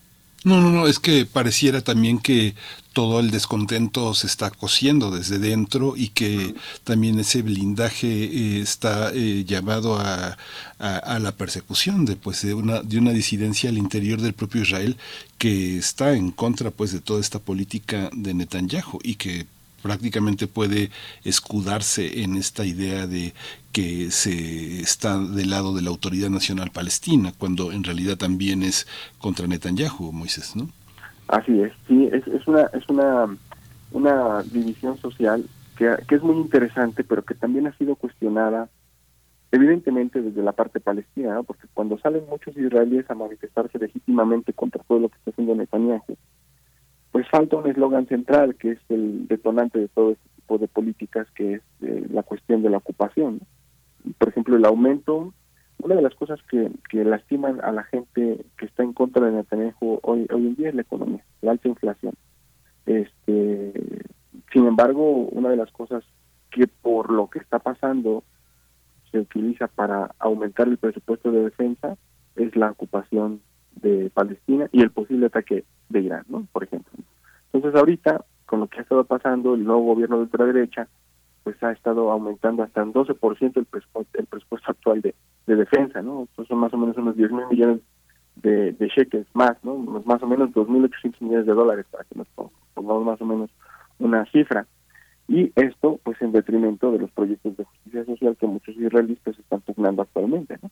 Y sí, en efecto, es es una parte importantísima del electorado israelí frente a Netanyahu y sus nuevos aliados de derecha, un nuevo militarismo. Mucha gente también ha estudiado este momento como una, un punto de inflexión en el, en el conflicto árabe-israelí, porque pues estamos hablando de que de que es la primera vez que tenemos un gobierno de ultraderecha de estas características en el poder, porque ha habido grupos, ha habido grupos antimusulmanes, antipalestinos, que hay grupos, por ejemplo, que quieren destruir el Domo de la Roca y la Mezquita de Al-Aqsa para construir un lo que ellos llaman el templo, ¿no? De, el verdadero templo de Salomón, entre otras cosas terribles, pero nunca estos grupos habían llegado al poder. Y esa es la gran diferencia. Es, es, es una, una cuestión en donde se está tratando de moldear o de reconfigurar el aparato administrativo y jurídico de este Estado que, pues bueno, ahora está mostrando un, un, una, un rostro recalcitrante y también está causando la emergencia de nuevos grupos armados dentro de Palestina. ¿no? Son estos nuevos jóvenes que están creciendo bajo las condiciones actuales de este gobierno de derecha y que pues, eh, eh, evidentemente van a ser grupos cada vez más, eh, digamos, que opten por la acción directa y esto, en lugar de ir hacia una ruta de paz o de reconciliación, estamos viendo realmente hacia el lado contrario, ¿no? el lado de más violencia y probablemente lo que algunos autores también llaman, como por ejemplo del sitio Betselem, que es un sitio israelí de derechos humanos, la posibilidad de ver una nueva intifada con nuestras, estas nuevas generaciones, una nueva intifada que hable de, un hartazgo y de lamentablemente riesgos de más violencia. ¿no? Eso va por ahí. Eh, Moisés Garduño, bueno, y, y, en la introducción, antes de entrar contigo ya en la charla, eh, comentábamos sobre esto que se ha aprobado desde el legislativo en Israel, desde el Parlamento, eh, esta ley que permitiría quitarle la nacionalidad a personas israelíes que reciban fondos de la Autoridad Nacional Palestina con el argumento de, eh, bueno, de terrorismo, ¿no? Eh, ¿cómo, lo ves tú? ¿Qué implicaciones está tomando o tomaría? Eh, ¿Qué alcances podría tomar una, una ley como esta? ¿Y qué reacciones también al interior de la sociedad israelí y fuera, por supuesto, pues es, es muy preocupante. Bueno, aquí el punto central de, de esta de esta medida es el famoso documento de los acuerdos de coalición. Es un acuerdo que Netanyahu firmó con estos partidos de derecha para que, a cambio de que se pudiera formar un gobierno, pues este eh, Netanyahu como primer ministro pudiera tener diferentes instancias, no solamente el retiro de la ciudadanía, como bien dice Berenice, sino, por ejemplo, entre algunos, mm, por ejemplo, la expulsión de solicitantes de asilo, por cualquier cuestión, ¿no? es algo sumamente segregacionista, incluso contrario al derecho internacional. ¿no? Eh, la, por ejemplo, ejecución de pruebas de lealtad. ¿no? No solamente se le quita la ciudadanía israelí a quien se ha considerado como un terrorista, sino que además va es posible que empiecen a haber pruebas de lealtad eh, esporádicas, selectivas, en la calle, que se aprendan el himno nacional israelí, que sean conocedores de algunas cosas de la historia, sobre todo del gobierno actual, y si no, se opte por la deportación, sobre todo de Palestina.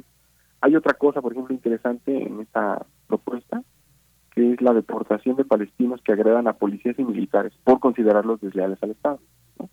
Eh, es decir, si hay un policía que se siente agredido, aunque no lo haya sido, va a poder tener, si esta ley ocurre, va a poder tener la posibilidad de expulsar a esa persona. Eh, mencioné lo de la prohibición de la bandera palestina en espacios públicos, eh, la, la política que está generando cada vez más eh, drama actualmente es la de la aportación de armas, como lo ocurre más o menos en Estados Unidos. Una persona podría optar por la aportación de armas para defenderse contra agresores del Estado, lo que dice más o menos estos acuerdos de coalición, ¿no? lo cual pues va a aumentar el clima de violencia ¿no? dentro de, determinadas zonas. Y eh, una de las cuestiones más radicales que yo he visto también es que cualquier persona va a poder hacer uso, si esta ley pasa, va a poder hacer uso de ese tipo de prerrogativas solamente con acusar a una persona de ladrón. Es decir, si yo acuso a una persona palestina por ladrón, aunque no me haya robado nada o aunque yo sienta que me quiera robar, porque dice terroristas y ladrón, eso es lo que dice el documento, ¿no? De los, en los acuerdos de coalición. Y esto es algo muy grave porque es una cuestión en donde cada persona va a poder tener la capacidad, la posibilidad de construir su propio agresor sin que la otra persona pueda defender. Entonces, eh, esto en Palestina en general está causando muchísimas, muchísimas reacciones de carácter violento.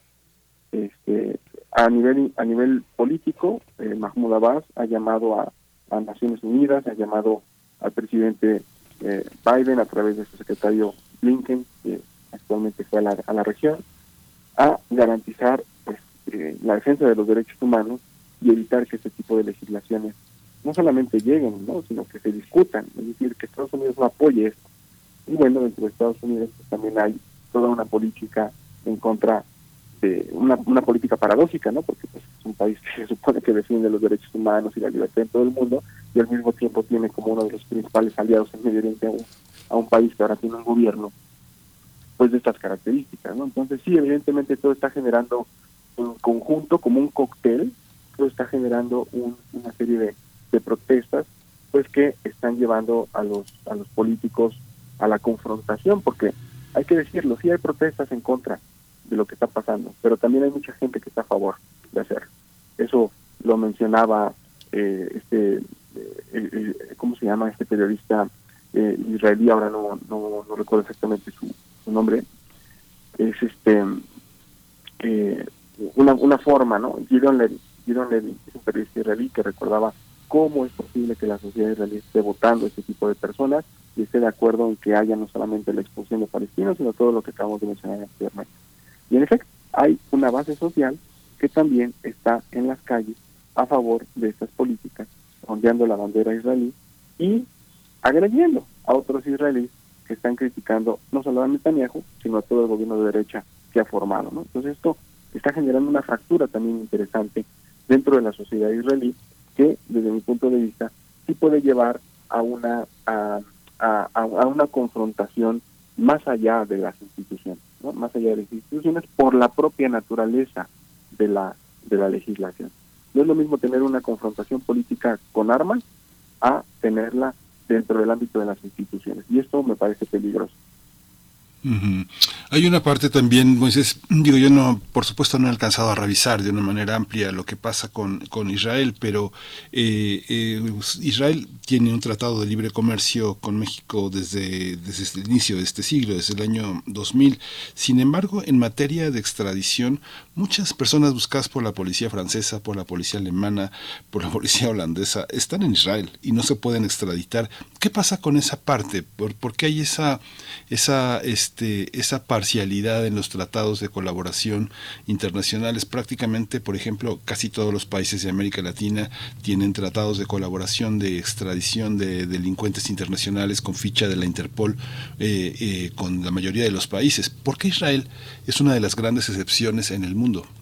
Mm, bueno, lo que yo leí a propósito del caso específico de Tomás Herón, mm. porque ha habido otros casos a nivel internacional, como bien dice Miguel Ángel, es que eh, hay una, eh, una especie de protección con las personas que tienen eh, ciudadanía israelí o también afinidades judías que quieren ir a Israel. Son, son dos cosas interesantes. Entonces, bajo esta, esta categoría, mucha gente que tiene esas características, tanto de ciudadanía o que muestran la posibilidad de ser judíos para irse a vivir a Israel, adquieren como una especie de garantía de inmunidad, de protección por parte del Estado, como cualquier Estado que protege a sus ciudadanos. El punto es que muchas de estas personas pues han cometido delitos en otros países y entra en juego la cuestión de la extradición. Que yo sepa, amigos queridos, a reserva de, de revisarlo, México e Israel no tienen un tratado de extradición directa. Por lo tanto, los mecanismos que tiene el Estado mexicano para solicitar formalmente el regreso de una persona que está siendo juzgada o investigada aquí en, México es por medio de mecanismos mm, internacionales como el de la Interpol, por ejemplo, o incluso mecanismos que México ha pedido oficialmente a Naciones Unidas, sobre todo para investigar eh, cosas relacionadas con lo que nosotros tenemos aquí. El caso de Tomás Herón fue caso, el caso clásico con el caso de Yotzinapa. Incluso en algún momento hubo una fuerte protesta social de gente eh, simpatizante con los padres de Yotzinapa en la embajada de Israel en México, solicitando que eh, se regresara, se extraditara a Tomás Herón y que hubiera voluntad del Estado de Israel para extraditar a este exfuncionario, porque eh, tiene una responsabilidad muy importante en ese, en ese, en ese caso. Eh, sin embargo, después de unas pintas con graffiti, el representante de la embajada salió a decir pues que los mecanismos se estaban eh, llevando a cabo, que ellos no tenían absolutamente nada por qué estar aguantando las pintas, hubo una queja al gobierno de la ciudad y bueno, hasta el punto, hasta, hasta lo que yo sé, el gobierno israelí se negó en julio del año 2021 a extraditar a, Tomás Herón. Entonces esto responde con una serie también de características del Estado de proteger a ciertas personas. ¿no? Ahora, pensemos políticamente, no, no solamente en términos a nivel internacional. Proteger este tipo de personas también a un Estado le puede dar la ventaja de negociar diferentes instancias con respecto al caso de México, porque casualmente coincide con que este embrollo con Tomás Herón, pues coincide con lo que México estuvo haciendo en el Consejo de Seguridad en, Naciones Unidas. Por lo tanto, pues a Israel también le, le, iba muy bien tener esta carta de negociación para obligar a México un poco a ser más cuidadoso en sus observaciones con respecto al caso palestino-israelí. Incluso en febrero del 2021 hubo también necesidad, y en febrero del 2022 también hubo necesidad de que México, junto con Francia, pidiera investigaciones por violación de derechos humanos en las diferentes incursiones militares que tuvo Israel en Gaza en esos momentos, y sobre todo también cuando pasó el caso de Sheikh Jarrah, en Jerusalén Oriental. Entonces, eh, me parece que tiene que tiene un matiz político también, un matiz político. Y bueno, eso también se ha estudiado mucho, lo ha estudiado eh, una, colega que incluso publicó un, libro interesante sobre el poder que tiene la industria armamentista israelí en varios países y particularmente lo hizo en México. El libro se llama La participación de Israel en la militarización de México, lo coordinó Araceli Cortés Galán y eh, en ese libro se habla y se documenta muy bien cómo el Estado de Israel mantiene una colaboración cercana, muy, muy cercana, con eh, gobiernos como el gobierno mexicano para no solamente vender armamento, sino también inmiscuirse en ciertos, digamos, eh, elementos de carácter de carácter securitario, ¿no? Es decir, empresas de seguridad que trabajan aquí, ha habido muchos problemas con gente eh, del Estado de Israel que ha trabajado aquí para cuestiones de espionaje. Bueno, todo ese tipo de cosas, pues sí agravan un poco las relaciones entre México e Israel, y también las relaciones de la sociedad civil mexicana con el gobierno mexicano, que no sé si es por esto o por una serie de cosas en conjunto, que somos el único estado de América Latina que no reconoce todavía a Palestina. Eso es algo a tomar en cuenta. Yo por ahí hay otro estado en Centroamérica que todavía no lo reconoce, pero que eh, tenemos una, relación. Ahora, las relaciones de México y Israel acaban de cumplir también, me parece, 50 años, y esto eh, es, interesante también porque, bueno, la, la relación económica ha sido muy fuerte siempre, siempre, siempre. Nada más para citar algo histórico muy interesante. En, los años 70 hubo una, una resolución por parte de Naciones Unidas donde el sionismo, el sionismo, la ideología política del Estado israelí, fue considerada igual al racismo.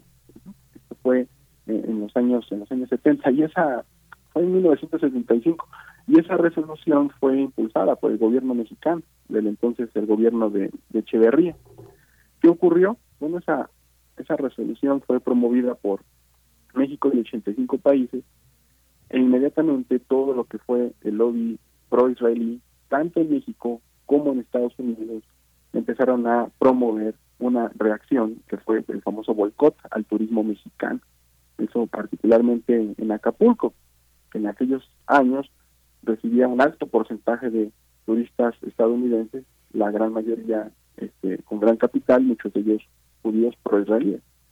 Y bueno, aunque esta, esta resolución se echó para atrás en los años 90, hubo toda una campaña este, diplomática para echar atrás esa, esa resolución, eh, es importante recordar que las decisiones que toma el gobierno mexicano con respecto al poder económico político que tiene el lobby prosionista, pues es una de las cosas que le lleva a nuestro gobierno y a muchas otras otros gobiernos en el mundo a ser muy cuidadosos en este sentido, a ser muy políticos, a ser muy diplomáticos, cuidando cada ángulo de esa relación entre Israel y México, la seguridad, la política, la este, economía, ¿no? y, es un ejemplo histórico, pero que aplica muy bien para lo actual.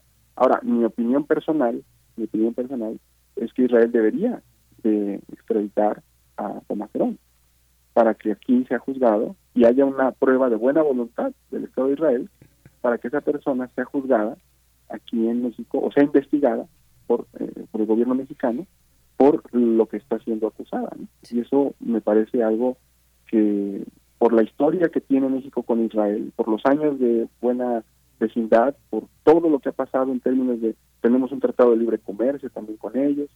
Me parece que lo mínimo que puede hacer el Estado de Israel es no jugar con una carta como esta, políticamente hablando, sino mostrar buenos eh, signos de buena voluntad con México, afianzar la relación si es que le interesa y colaborar con este tipo de cosas, pues haciendo honor y dignificar, dignificando el dolor de los padres de, de Ayotzinapa, que son de los, de los, muchachos de Ayotzinapa, que a final de cuentas el medio de todo este asunto. ¿no? Ese es un caso, puede haber muchos otros con diferentes instancias, cada caso es diferente, no lo llevo muy muy cerca porque es algo que no, no, está dentro de mis líneas de investigación, pero sí es un caso que el gobierno mexicano conoce y conoce muy bien. Sí, por supuesto. Moisés Garduño, pues muchas gracias por ponernos este panorama de contrastes entre la relación de México con Israel, la relación de México con Palestina, que como nos recuerdas, a pesar de no eh, reconocer el gobierno mexicano al Estado de Palestina,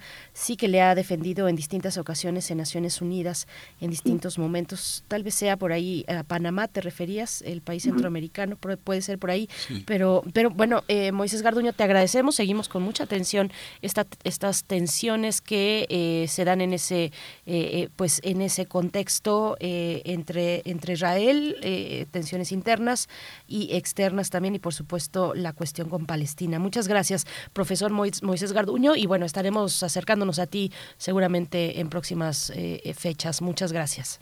Con mucho gusto, Berenice y Miguel Ángel. Un fuerte abrazo a ustedes en nuestra audiencia. Muchas gracias. Muchas gracias, Moisés Garduño. Pues vamos a ir, eh, vamos a ir con la curaduría de Bruno Bartra. Vamos a, dar pie a la presentación de la música que hemos eh, colocado esta mañana aquí en el primer movimiento.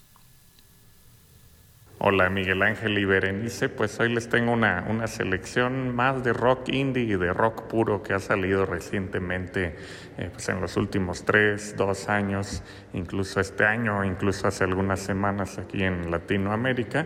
Vamos a empezar con una pieza de las Robertas desde Costa Rica que se llama Love is the Answer, esto lo acaban de sacar. Y bueno, pues trae una cuestión de rock eh, totalmente puro, por decirlo ahí.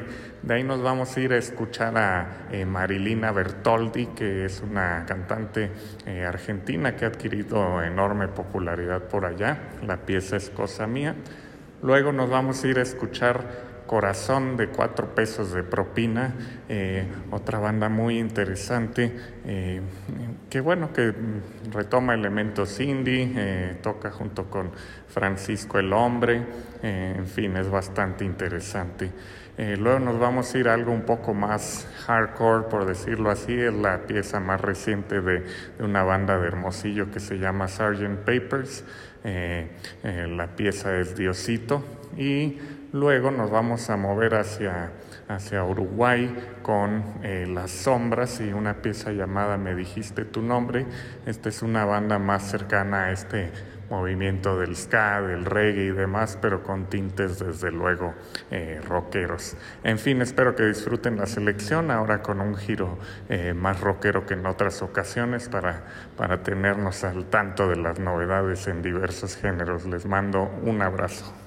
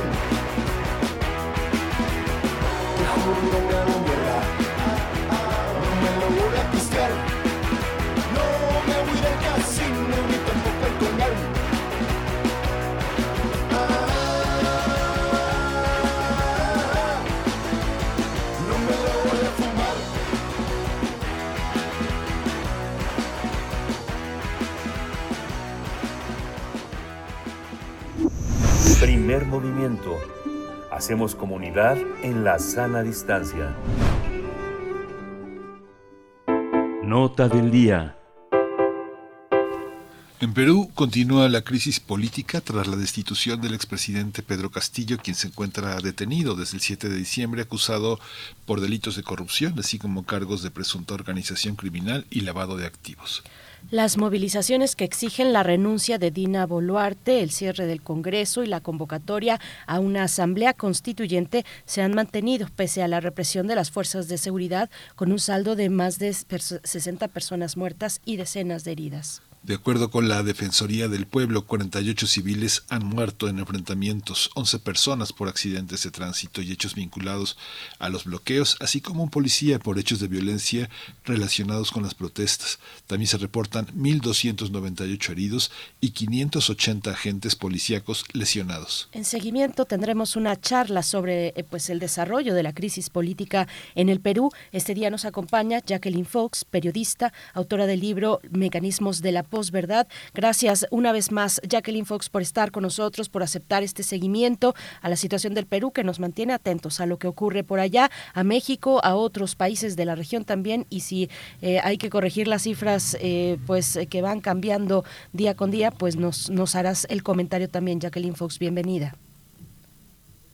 Gusto de estar en contacto con ustedes nuevamente y las las cifras son tales, las que ustedes han dicho, las cifras oficiales, 1.298 heridos, 48 fallecidos, eh, asesinados por disparos de la fuerza pública, pero quizá ah, vale la pena mencionar algo respecto de esta cifra de 1.298 heridos, es la misma desde el 14 de febrero a pesar de que han continuado las manifestaciones y que ha continuado la represión policial que ha causado más heridos. Lo que ocurre es que en los hospitales o en los centros de salud del Estado han estado persiguiendo a los heridos o los han estado hostigando. Entonces, eh, cada vez es más frecuente que las personas que resultan lesionadas en las manifestaciones ya no vayan a los hospitales a atenderse, y prefieran una atención rápida de brigadistas voluntarios que normalmente acompañan las manifestaciones para evitar em, ser posiblemente involucrados, incriminados en investigaciones fiscales cuando van a los hospitales. Sí, qué impresionante esa, esa, esa, esa situación, porque finalmente muchas personas eh, les fincan cargos porque los eh, vinculan a procesos de protesta en los que pueden eh, efectivamente estar involucrados y ser organizadores, como sucede con los manifestantes en la calle. Hemos seguido tu Twitter, Jacqueline, y es eh, todo, todo el tiempo hay una evolución de los acontecimientos, pero pareciera que va a parar en una, en una negociación, pero por otra parte parece todo lo contrario, ¿no? No, no. Em, no hay ninguna negociación, digamos, eh, real lo que normalmente se ve en el Congreso es que hacen una especie de simulación de que sí van a discutir y sí van a debatir el adelanto del el, cronograma de adelanto de elecciones generales, pero en los hechos no lo hacen. Y el viernes ha terminado la legislatura. Eh, ya había votos para que pudieran nuevamente poner en debate un nuevo proyecto de ley para adelanto de elecciones generales y mm, un congresista de ultraderecha que es parte de la coalición del gobierno de Boluarte eh, planteó una especie de cuestión de orden, una reconsideración y paró todo. Y como el presidente del Congreso, del Congreso no extendió la legislatura, se mm, acabó la posibilidad de que el Congreso debata que este año haya en las elecciones adelantadas, porque tendría que haber em, la votación en dos legislaturas consecutivas, es decir, la que terminó el viernes y la que empieza en marzo, para que fuera viable eh, que hubiera las elecciones adelantadas este año y el viernes eso quedó ya sin ninguna posibilidad. Y entonces mm, cuando Boluarte de vez en cuando se ha estado refiriendo a que sí, que ella está de acuerdo y que esto tendría que debatirlo el Congreso, en realidad lo que hacen los dos es como mm, mantener un acuerdo tácito de que ella no renuncia y el Congreso no pone a discusión la cuestión y los dos continúan en sus trece, por decirlo de alguna manera, eh, Boluarte sosteniendo la posibilidad de no ser procesada por graves crímenes eh, y violaciones de derechos humanos que han cometido cuando la fuerza pública ha causado estos 48 muertos. Y por otro lado, el Congreso sigue legislando en favor de intereses particulares. Em, entonces, mm, la, esta coalición que está en el, en el poder que excede al Ejecutivo y al Congreso, sino que también participan de esta coalición en el poder otros poderes del Estado, continúa. Jacqueline Fox, bueno, qué complicado se pone el panorama con esta imposibilidad ahora, eh, dado que ya no ocurrió en la sesión, eh, última sesión de la legislatura anterior, eh, te pregunto también, vayamos a, las calles eh, al norte, al norte del Perú, donde hemos visto que las tensiones también escalan entre ciudadanos, ciudadanos eh, que ya no quieren que las protestas sigan y, obviamente que se expresan en contra, ciudadanos que se expresan en contra de cierres carreteros en sus provincias. ¿Cuál es la situación? Sí, hay por lo menos dos puntos en la costa peruana eh, en la costa norte y en la costa central hay dos valles que son muy importantes para la agroexportación. Eh, es decir, aquí hay intereses empresariales fuertes. Algunos de los agroexportadores han sido eh, miembros del partido, líderes del partido Fuerza Popular de, que dirige Keiko Fujimori y en anteriores bloqueos de carreteras en la región Ica, que es la, que es la principal zona de agroexportación desde los años 90, los agroexportadores, los empresarios contrataron matones para eh, que ellos junto con la policía desbloquearan las carreteras, es decir, era una especie de grupo paramilitar pagado por empresarios actuando con la policía contra manifestantes que bloqueaban las carreteras como una de las medidas de protesta contra el gobierno de Boluarte y que pedían el adelanto de elecciones y la renuncia de Boluarte. Esto mismo está ocurriendo eh, en cierto modo en el valle de Chao, que es en la región La Libertad, donde nuevamente han intentado bloquear la carretera a los manifestantes muchos de esos manifestantes son peones, obreros de la agroexportación, que están muy eh, maltratados por, por décadas por las condiciones en las cuales trabajan. Y ellos reclaman desde incluso antes, eh, desde antes del gobierno de Castillo, han estado reclamando al Congreso que cese en el tipo de legislación que contraviene sus derechos laborales y no lo consiguen y por eso es que hay dos lugares de la carretera panamericana norte próximos a estos eh, centros de agroexportación eh, de cultivos masivos de, de, producción agraria, donde suele reactivarse la protesta en la carretera. Em, en el valle de Chao, en el norte, ya hubo bloqueo de carreteras durante enero y el fin de semana intentaron nuevamente obstruir la Panamericana Norte y la policía los reprimió incluso con tortura, ¿no? Este, este viernes y sábado. Eh, al momento, las manifestaciones, las protestas se realizan en mucho más lugares del país de manera pacífica. Eh, la región Puno continúa en paro, eh, ya por el día 47 de paro, me parece que están en la región Puno, al, en la frontera con Bolivia y debido a que eh, en la ciudad mm, comercial de Puno, en Juliaca, que es el centro de las movilizaciones y que es la ciudad donde ha habido más víctimas civiles, 18 víctimas en un solo día en enero, el 9 de enero. Eh, allí continúan las movilizaciones, continúan las manifestaciones, pero como Juliaca es una ciudad donde el 80% de las personas vive de eh, empleos informales, mucho mucho comercio ambulatorio, mucho vendedor ambulante, están llegando a una situación de hambre. Entonces, desde la semana pasada han tomado algunas medidas para que los fines de semana las personas puedan eh, trabajar en los mercados, en las ferias, eh, y están evaluando que algunos días de la semana, algunos días fijos de la semana, las personas puedan retomar sus, sus actividades de eh, empleo informal en las calles para que puedan eh, recuperar sus economías eh, cotidianas y fijar otros días de, paro para mantener la, la, lucha que ellos están llevando adelante ya por dos meses. Y esto mismo se está viendo en algunas otras ciudades, ¿no? que las movilizaciones continúan de manera pacífica en varias regiones, tanto en el sur como en el norte, como en la Amazonía. Y mientras tanto, en Lima las marchas eh, ocurren casi todos los días, ¿no? Hay algunos días que son plantones, otros días que son caminatas y todo el tiempo con mucha represión por parte de la Policía Nacional.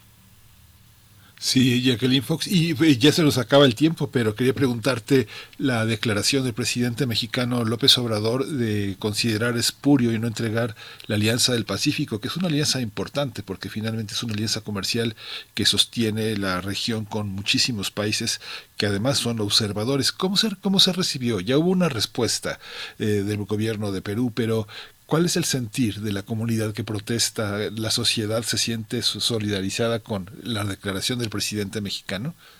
En realidad yo he estado siguiendo las, las protestas, he estado en la calle todo este tiempo y también viendo las transmisiones de las protestas en las otras regiones y no hay mucha atención eh, en general a, a las reacciones de, de los presidentes o de los gobiernos las urgencias aquí son, son muy fuertes, ¿no? Hay una demanda de, investigación fiscal de las muertes que no está siendo recibida, ¿no? Salvo en el caso de la región Ayacucho, donde ya empezaron las investigaciones fiscales por la masacre de enero. En la región Apurímac no han empezado las investigaciones fiscales, en Juliaca tampoco, la región Puno está semi-militarizada para la, entre comillas, recuperación del orden. El sábado en la noche yo he visto una bandera, a un señor, a un manifestante, que marchaba con la bandera del Perú y la bandera de Colombia a la vez. Y algunas personas le reclamaban porque veían la bandera de Colombia y le decían, ¿por qué marcha con una bandera de Venezuela? Por los colores que son parecidos, son iguales. Y entonces el señor le decía, no, no es la bandera de Venezuela, es Colombia, porque el presidente Petro ha estado respaldando al, las manifestaciones, las movilizaciones, y se ha manifestado contra la violencia del Estado eh, en contra de los ciudadanos que ejercen su derecho a la protesta.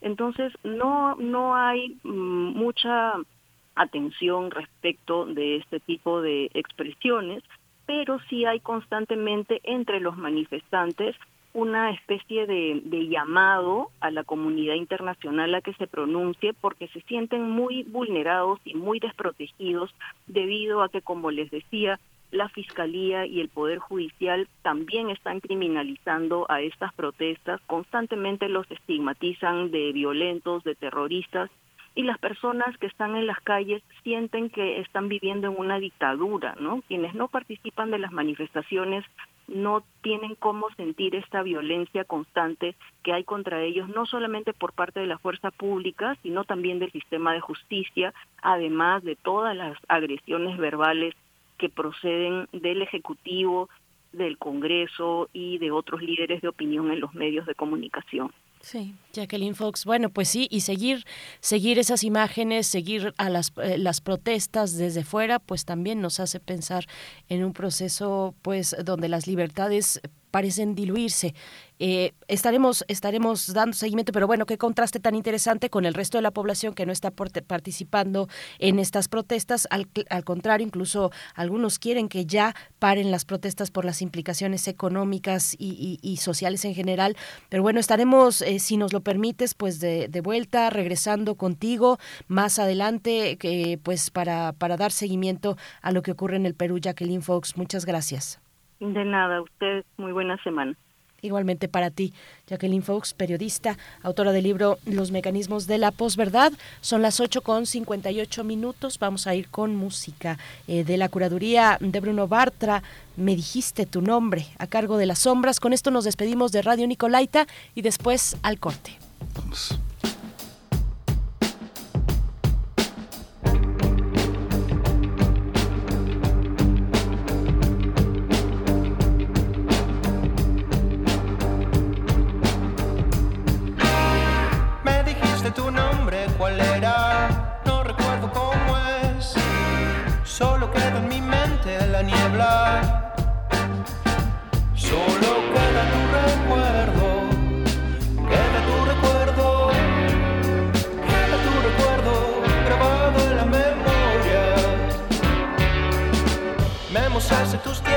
Mientras tanto pensaba yo que la noche guarda un secreto.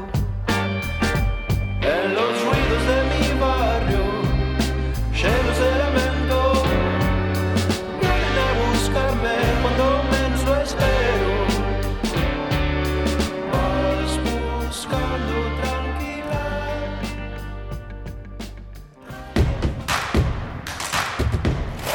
Encuentra la música de primer movimiento día a día en el Spotify de Radio UNAM y agréganos a tus favoritos.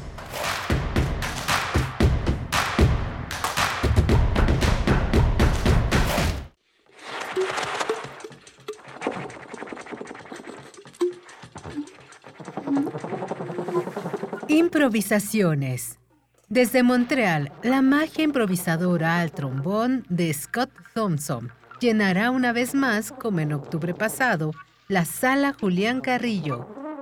En esta ocasión le acompañan, desde esos canadienses 5.200 kilómetros de jazz posible, David Lee desde Ontario al contrabajo y la mexicana radicada en Montreal, Geraldine Eguiluz, en trompeta y voz. Ven, acompáñanos este jueves 23 de febrero a las 8 de la noche en la sala Julián Carrillo. La entrada es libre. Radio UNAM, Experiencia Sonora.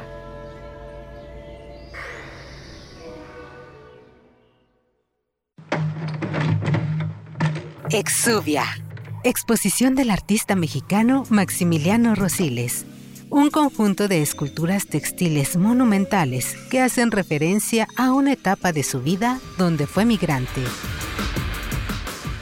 Luego de estudiar los procesos industriales de fabricación de prendas, observó que esos materiales experimentan un proceso de transformación constante.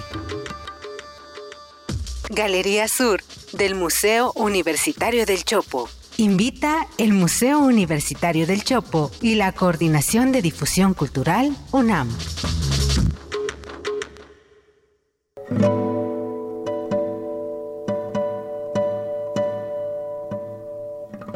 Hola, soy Ana Lara y los invito a descubrir quiénes son los compositores contemporáneos, qué escriben y quién los interpreta. La cita es todos los miércoles a las 18 horas en Nació una nueva música, por supuesto en Radio UNAM 96.1 FM, Experiencia Sonora.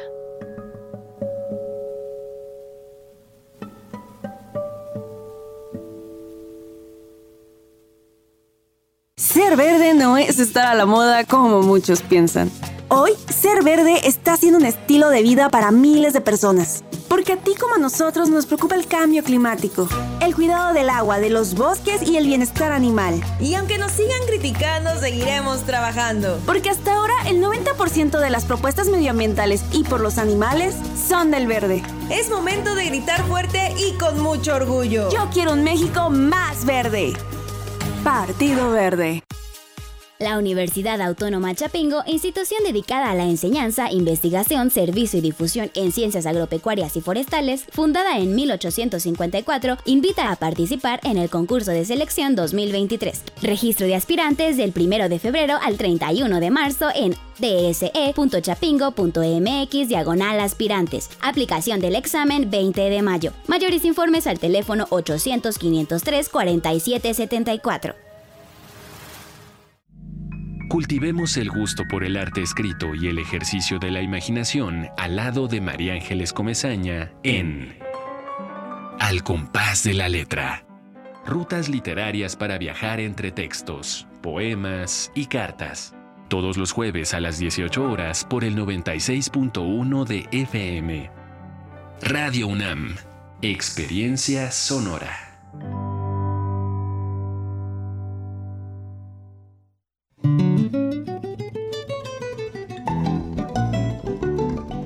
Las texturas de la música mexicana se fusionan con el poder del jazz. Composiciones que se transforman en climas emocionales. Dan Thor en Intersecciones, quien presenta su más reciente álbum, Olas Altas. Viernes 24 de febrero a las 21 horas, Sala Julián Carrillo, entrada libre. Radio UNAM, experiencia sonora. Queremos escucharte. Llámanos al 55 36 43 39 y al 55 36 89 89. Primer movimiento. Hacemos comunidad. Buenos días, estamos de vuelta en primer movimiento. Son las nueve con cinco minutos de la mañana, nueve con cinco ya. Avanza la mañana de este lunes 20 de febrero de 2023 y estamos aquí acompañándoles hasta las 10 de la mañana en Radio UNAM Adolfo Prieto 133 en la Colonia del Valle en Ciudad de México a través del 96.1 en la frecuencia modulada y el 860 de amplitud modulada. Todo el equipo, Rodrigo Aguilar en la producción ejecutiva a cargo de este equipo en el timón. Del otro lado del cristal también se encuentra entra Violeta Berber en la asistencia de producción, está Antonio Quijano, nuestro jefe de noticias, en lo, bueno, pues también aquí en cabina, eh, ya cada vez somos más en este espacio que pues tanto extrañamos durante, durante largos meses y años de la pandemia, pero que ya nos congregamos en este, en estas posibilidades, en estos días que, bueno, pues además ya viene el calor, eh, ya estamos pasando a otro momento climático también, una temporada distinta. Y bueno, por supuesto Miguel Ángel Quemain con sana distancia y esperando la audiencia por acá, algunos comentarios que nos dicen, ojalá se mejore pronto Miguel Ángel Quemain, querido en, en la conducción, ¿cómo estás? Hola, Berenice, muy bien, muy interesante todo lo que ha pasado en estas última, en esta última hora sobre eh, el tema de Perú. Es muy interesante lo que dice Jacqueline Fox sobre eh, el sentir de la gente que no sabe muy bien qué pasa. Y así pasa eh, en muchos momentos donde las zonas de conflicto hacen que las personas se desinteresen en el manejo que los medios tienen sobre sus situaciones. Es algo, es algo que es muy característico en el interior del país, cuando estaba este, cuando estaba el movimiento zapatista, el EPR en, en la zona del Pacífico, muchos momentos de mucha violencia y mucha incertidumbre, los periódicos se acaban, se acaban eh, para unos pocos me acuerdo ver llegar eh, dos ejemplares del Universal, cinco de la jornada. Los periódicos locales eh, también circulan de una manera muy rápida, no se alcanzan a, quedar entre la gente que vive los conflictos. Es muy interesante todo lo que sucede en esta parte, pero el radio, el radio siempre está ahí y siempre está de una manera local y formando a las personas lo que tiene que ver con sus situaciones más inmediatas. Es algo muy interesante de la radio en los espacios eh, locales, Berenice. Sí, ya no tuvimos oportunidad por el tiempo, por cuestiones de tiempo, que es el tirano de la radio, precisamente, oportunidad de comentar eh, con Jacqueline Fox, de, de, preguntarle cómo está la cuestión de los medios, de la cobertura de las libertades, eh, la, eh, asegurar los, las, las, libertades para ejercer pues el periodismo en el Perú frente a estas marchas. Ya no, ya no pudimos abarcar con ella, más adelante seguramente porque es un tema fundamental, pues, pero como dices bien, la radio siempre está ahí, radios comunitarias y hay una, un entramado, redes, redes como lo hemos visto que, que se articulan y que salen y que protestan y son redes comunitarias que están ahí presentes sosteniendo desde hace tanto tiempo, desde siempre, pues, eh, la dignidad de las personas y, y, bueno, salen en un momento, en un momento como este, ¿no? Muy, muy complicado ver también las agresiones a las que son sujetas estas, estas comunidades, estas personas que protestan, pues agresiones verbales, sobre todo eh, eh, les recriminan en la situación que está por la que se está atravesando el Perú eh, otros ciudadanos, otros ciudadanos que no están participando en la protesta y pues sí hemos visto desafortunadas eh, confrontaciones verbales, ¿no? De muy muy violentas, muy muy clasistas, eh, muy discriminatorias también para las personas que están protestando, que muchas de ellas, muchas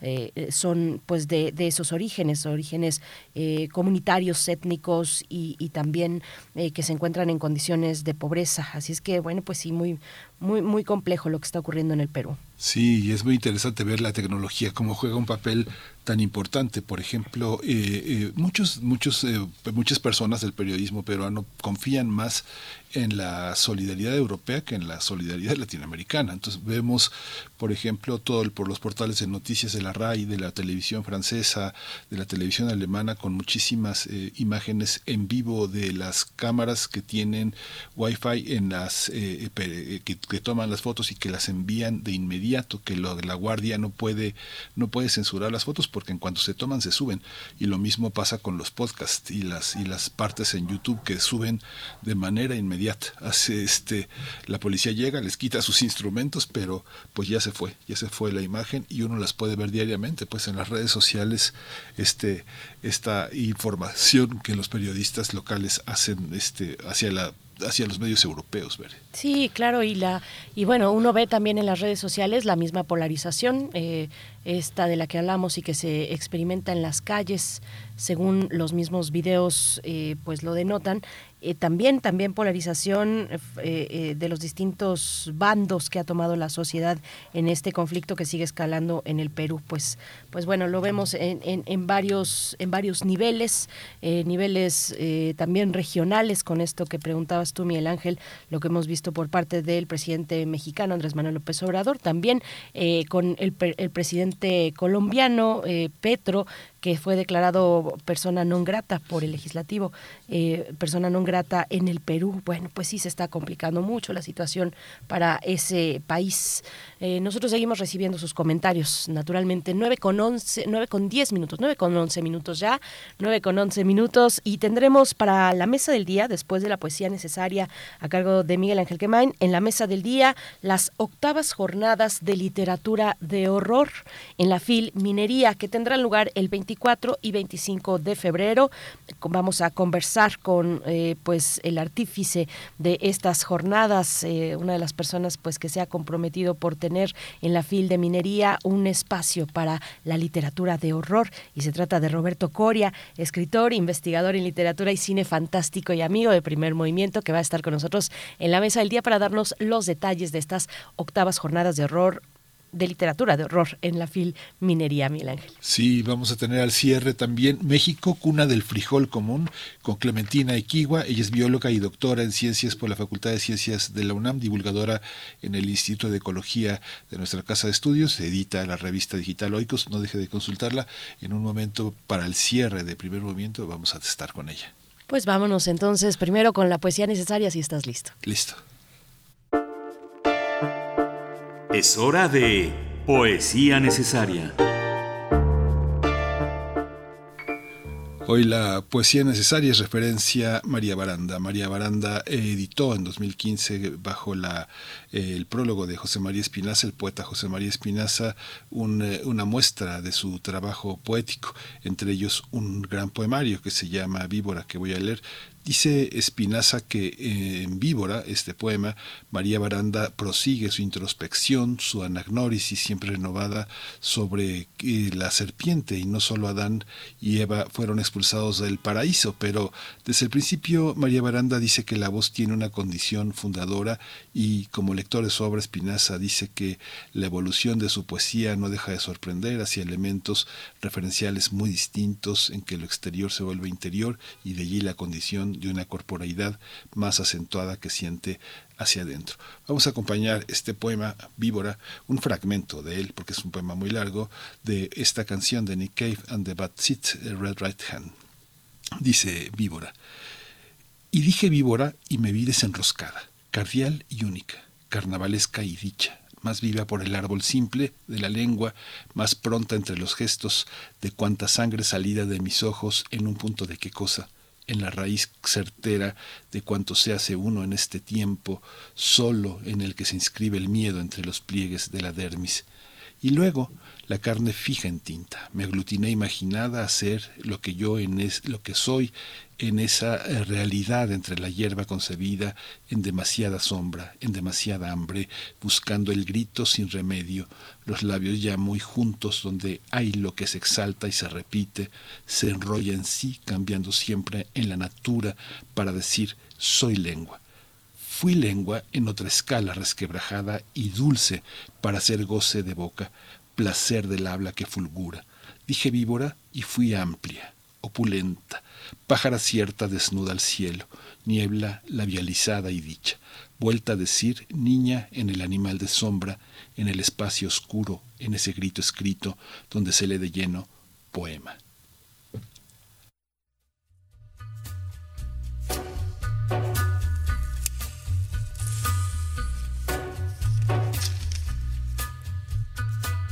A little walk to the edge of town and go across the track where the viaduct looms like a bird of doom as it ships and cracks. Where secrets lie in the border fires and the humming wires. Yeah, man, you know you're never coming back. Across the square, across the bridge, past the mills, past the stacks. On a gathering storm comes a tall, handsome man in a dusty black coat with a red right hand.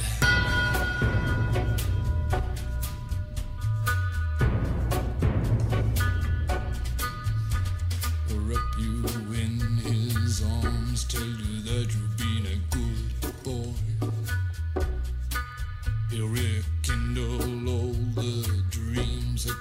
took you a lifetime to destroy. He'll reach deep into the hole, heal your shrinking soul, but there won't be a single thing that you can do. He's a god, he's a man, he's a ghost, he's a guru. They're whispering his name through this disappearing land, but hidden in his coat is a red right hand.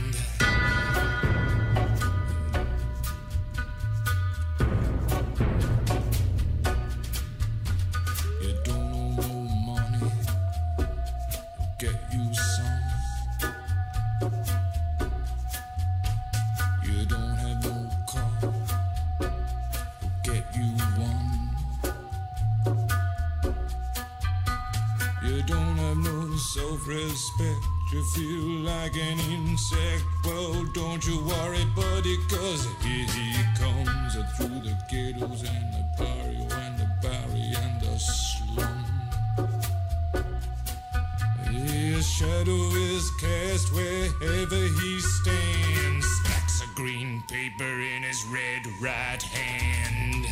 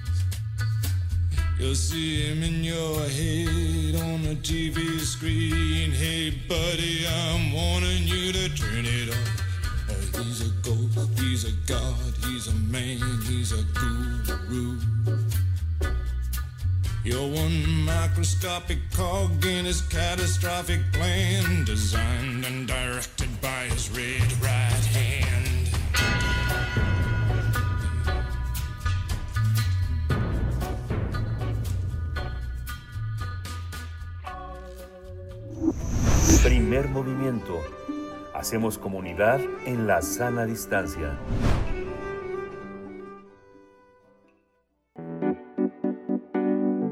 La mesa del día. Como parte de las múltiples actividades que ofrece la Feria Internacional del Libro del Palacio de Minería, el viernes 24 y sábado 25 de febrero este mes se van a realizar las octavas jornadas de literatura de horror que dirige y coordina Roberto Coria. Las jornadas de literatura de horror comenzarán en la capilla del Palacio de Minería el viernes 24 a las 16 horas con la conferencia inaugural Vida y legado de Anne Radcliffe, que tendrá la participación de Aurora Piñeiro y Anne Reed, así como palabras de bienvenida de Vicente Quirarte y Roberto Coria.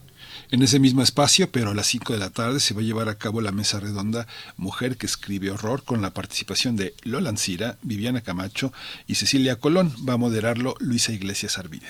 Las actividades de las octavas jornadas de literatura de horror continuarán el sábado 25 de febrero en la Galería de Rectores. A las 16 horas se realizará la presentación editorial de Hoffman en México de Sergio Hernández Ruora, con la participación de Aurora Piñeiro, José Ricardo Chávez, Vicente Quirarte y el autor. Más tarde, a las 5 de la tarde, las jornadas de literatura de horror ofrecerán la lectura dramatizada Cuentos de horror de Angela Carter, brillante heredera, a cargo de Elena Aro. Vamos a conversar esta mañana sobre las octavas jornadas de literatura de horror en el marco de la edición 44 de la Feria Internacional del Libro del Palacio de Minería y nos acompaña pues su artífice, Roberto Coria, amigo también de Primer Movimiento y de Radio UNAM, escritor e investigador en literatura y cine fantástico. Querido Roberto Coria, qué gusto, ya se acerca el momento de reunirnos otra vez a partir y con el pretexto además que, que saboreamos, eh, que es el del horror. ¿Cómo estás? Qué maravilla escuchar los queridos, queridos Berenice y, y, Miguel Ángel. Muchísimas gracias, muy buen inicio de semana. Y pues sí, es, es, es, tienes toda la razón. Me, eh, a, ahorita los estaba escuchando y créanme lo que se dibujaba en mi rostro, una sonrisa muy grande, porque, porque este maravilloso eh, reencontrarnos después de tres años de estar guardados. Desde las tres últimas ediciones de las jornadas de literatura de horror las realizamos eh, pues virtualmente con el beneficio de la tecnología. Eh, pero pues no hay nada como, como reencontrarte con tus correligionarios, con tus amigos, eh, con personas que comparten tus obsesiones y, y, y este será verdaderamente grato, grato verlos de nuevo a todos. Pues tengan muy, muy buena mañana, queridos. Gracias, Roberto. Pues en el orden, en el orden de la vida cotidiana, eh, la, la, la, monotonía de los días eh, hace que lo anómalo produzca temor, pero cuando dices encierro, prácticamente todo lo que no estábamos acostumbrados a escuchar y que a veces nos daba miedo, este, ya dejó de hacerlo. Todo tenía una explicación. Uh -huh. ¿Cómo, ¿Cómo hacemos, cómo, cómo es el panorama hoy de con autores que no están dedicados al horror exclusivamente, pero que hablan de otros aspectos de la literatura? ¿Cómo reunirlos en unas jornadas de literatura de horror? ¿Cómo lo pensaron? ¿Cómo lo pensaron Quirarte y tú, Roberto? Pues mira, básicamente, creo Miguel, eh, es exactamente eso. De, de alguna manera, yo siempre he creído que el horror de la ficción siempre va a ser mucho mejor que el horror de la realidad. Y hablar del horror de la ficción, pues nos permite acercarnos hacia el interior de nuestra naturaleza, hablar acerca de esas zonas oscuras que todos tenemos y que no necesariamente confesamos de manera consciente, pero que a la vez eh, de alguna manera nos acercan a la parte luminosa que tenemos todos, porque eh, eh, siempre siempre defiendo a mis alumnos que se inscriben en mis cursos de vampiros, de fantasmas, de, todas estas cosas que, ya en muchas ocasiones me han dado la oportunidad de platicar. Y, y, yo siempre les digo, es que el, que ustedes se sientan interesados por eso no significa que son malos, no significa que son adoradores de, lo malvado, no, significa que deseen el mal al prójimo, por el contrario, este, de alguna manera es una forma de exorcismo a todas esas este, eh, situaciones. Entonces, re realmente ese es el espíritu que rigen las jornadas de literatura de horror. En 2014, más o menos, eh, eh, al, al, darme cuenta de la existencia de las jornadas de novela negra que organizaban eh, el difunto Francisco Hagenbeck y, e Manuel Canellada, eh, yo le dije a Vicente Quirarte, le digo, oye, eh, vam- vamos a, a- proponer unas jornadas de literatura de horror. Y inmediatamente Vicente se entusiasmó con, con, con, con la invitación. Eh, nos acercamos al maestro Fernando Macotela y él inmediatamente abrió los brazos eh, y, eh, nos ha dedicado palabras muy bonitas eh, en, las ruedas de prensa desde ese entonces y me ha dado tanto gusto darme cuenta del éxito que han tenido porque eh, ustedes conocen eh, los recintos, la capilla y la galería, galería de rectores son recintos que tienen una, una- un, un buen aforo este, para, para recibir a- a- al público. Se abrían las puertas, a los cuantos minutos se llenaba y, y- y tenían que cerrarle y poner un letrero de este cupo lleno. Y, y- y es, tiene, tiene más eh, aceptación de la que la gente puede, puede pensar.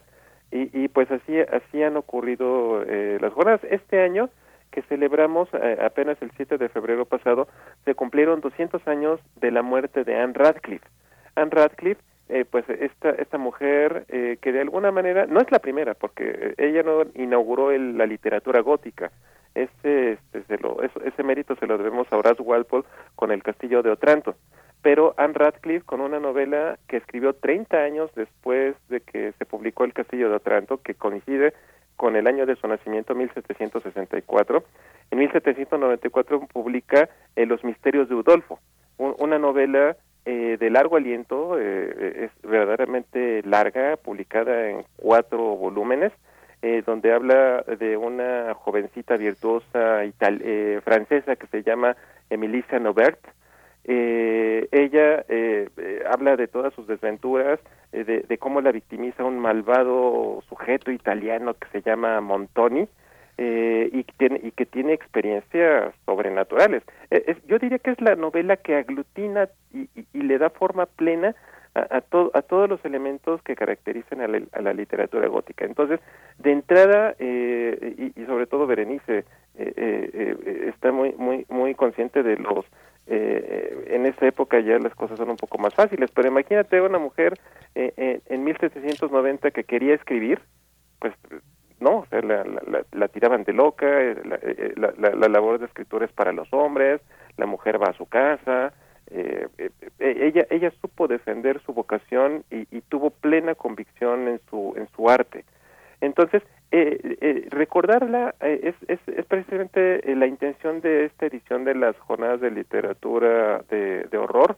Eh, y el primer día, el planteamiento yo siempre quise que fuera algo libre de testosterona, o sea, de entrada dedicarle una, una conferencia a la vida y a la obra de Anne Radcliffe, dictada por Aurora Piñeiro y, y Anne Reed, que son catedráticas este, de letras inglesas de nuestra universidad, pues me parecía más que ideal. Y, y, y ya dijeron, o la segunda, la segunda este, conversación, mujer que escribe horror, que, que coordina nuestra querida Luisa Iglesias Arvida, que ustedes ya, ya, ya conocen muy, muy bien, eh, va, va a estar, va a estar este, eh, eh, eh, integrada por eh, mujeres que, que viven el horror, de- el horror literario desde diferentes maneras. Primero Cecilia Colón, que es catedrática de nuestra universidad también. Ella, ella va a hablar acerca de la parte académica, digámoslo, de, de, de, de, la situación de- del horror en, en, en este momento. Y por Lola Ancira y por Viviana Camacho, que yo, yo creo que son dos de las eh, voces más notables en este momento en nuestro país eh, y que han tocado el tema en su, en su, en su narrativa.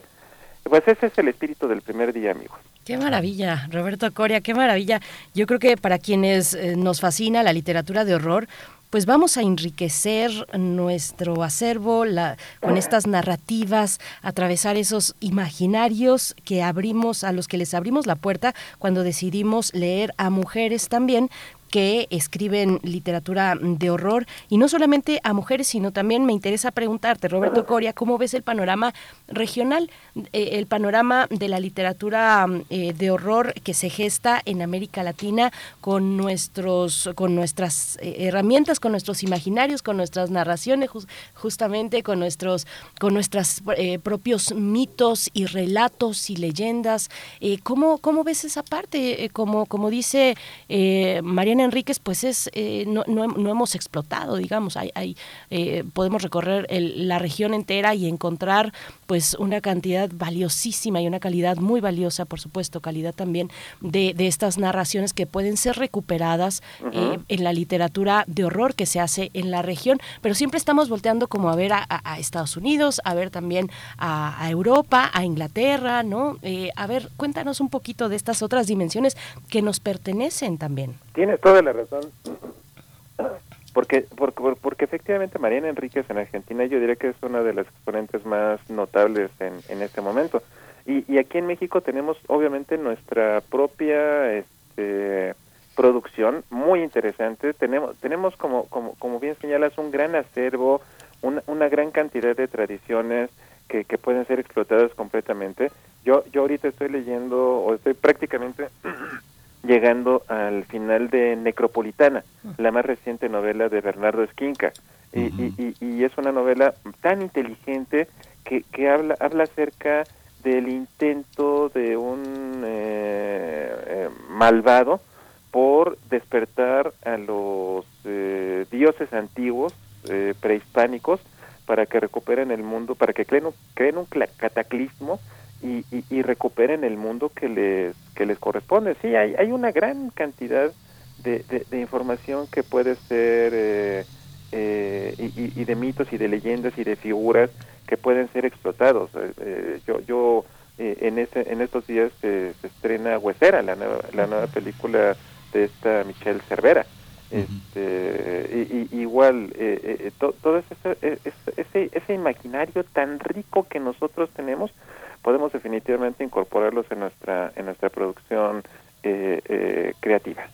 Sí, y es que eso que mencionas ahora de Vesquinca, lo que pasa es que hay todo un imaginario que no circula en nuestra lengua precisamente por nuestra nuestro rechazo institucionalizado uh -huh. de hablar otras lenguas indígenas pero eh, justamente en este en estos últimos años ha circulado totalmente la idea de un regreso de los dioses de advertencias eh, permanentes sobre esto pero fíjate Roberto que lo que yo percibo, he tenido oportunidad de hablar con algunos guionistas desesperados que trabajan para empresas como Netflix, como Prime, como HBO, y muy desesperados por cómo, dónde encontrar el horror. Y mucha, mucho de lo que están observando es esta idea de que parte del horror consiste en ser amenazado por entidades a las que no les conoces el rostro, en entidades delincuenciales, gente que está en tus cuentas, gente que está afuera de tu casa esperando, este, por un órgano, por alguna, algo que quiere de ti, y por otro, el control que se tiene a través de manejar el destino de la gente conociéndolo, como el tema de las cartas, de la premonición. ¿Cómo, cómo, lo, cómo lo percibes tú ahora? ¿En qué consiste ese horror que tiene algo de lo sobrenatural que no controlamos? Pues mira, yo, yo pienso que la salida fácil, querido Miguel, es eh, pues irte por el horror de la realidad, que se pulula, abunda. Uh -huh. o sea, basta que te acerques a la esquina y que veas los titulares en el puesto de periódico de tu cabecera, de tu confianza, para que te des cuenta con sus eh, noticias de todos los horrores este, que ocurren en este momento, este, decapitaciones, desmembramientos, este, balaceras, ejecuciones, o sea, es, es, ese, ese horror es, es tan cercano a todos a todos nosotros y de, y de alguna manera eh, parece ser el que el, el que domine eh, en, el, en, el, en, el interés de, de los productos que se están haciendo en nuestros días. O sea basta que le eches un vistazo al, al, al, al bloque de horario estelar eh, para ver eh, una gran cantidad de narcoseries por ejemplo. Pero efectivamente el horror, el horror sobrenatural es, es, es este una, una beta que, que definitivamente tenemos eh, que explotar porque es, es, es de alguna manera un, un, un horror, una forma de horror que, que tiene una misión muy complicada que es, yo diría que la de enquistarse en nuestro corazón, o sea, simplemente darnos cuenta que el mundo que nosotros conocemos eh, no es eh, realmente lo que está en nuestra cabeza, que hay un mundo detrás eh, que nosotros eh, teníamos completamente eh, desapercibido y, y, que está ahí a la espera, amenazante, acechando, para, para, para volver a, a, recuperar el control del mundo que nosotros pensábamos que era nuestro, pues yo creo que ahí está el, el- el- un- una, una gran posibilidad este, y, que verdaderamente es capaz de producirnos miedo.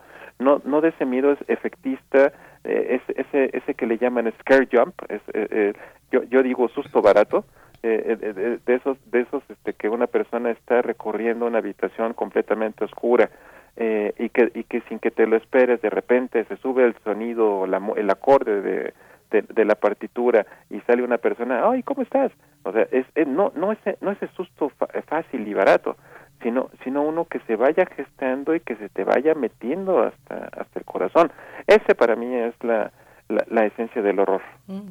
Que se te meta hasta el corazón y en la médula también y empieces a sudar un poquito de frío y tener eh, erizados los vellos de la espalda. Bueno, todo lo que nos genera el horror, la literatura, eh, Roberto Coria. Y bueno, una de las actividades importantísimas de estas octavas jornadas de literatura de horror es la que le han dedicado a Angela Carter. Cuéntanos, Sí. cuéntanos de, eh, de, de- de- de esta escritora que está en otro registro, está en, un regi- en el registro de lo inglés y que decía quien, quien le hace el prólogo además a esta edición de sexto piso de sus de los cuentos completos, cuentos, ¿eh? que es Salman Rushdie, ni más ni menos. Ni más ni menos. Y que dice Salman Rushdie murió eh, Angela Carter en el apogeo de sus poderes. Sí. A ver, cuéntanos, por No, favor. definitivamente. Y, y antes de antes de llegar a, a- a ellos, este Berenice, eh, vamos a, a tener ese, ese eh, sábado 25 de febrero, vamos a abrir con la presentación edito- editorial de un libro que se llama Hoffman en México,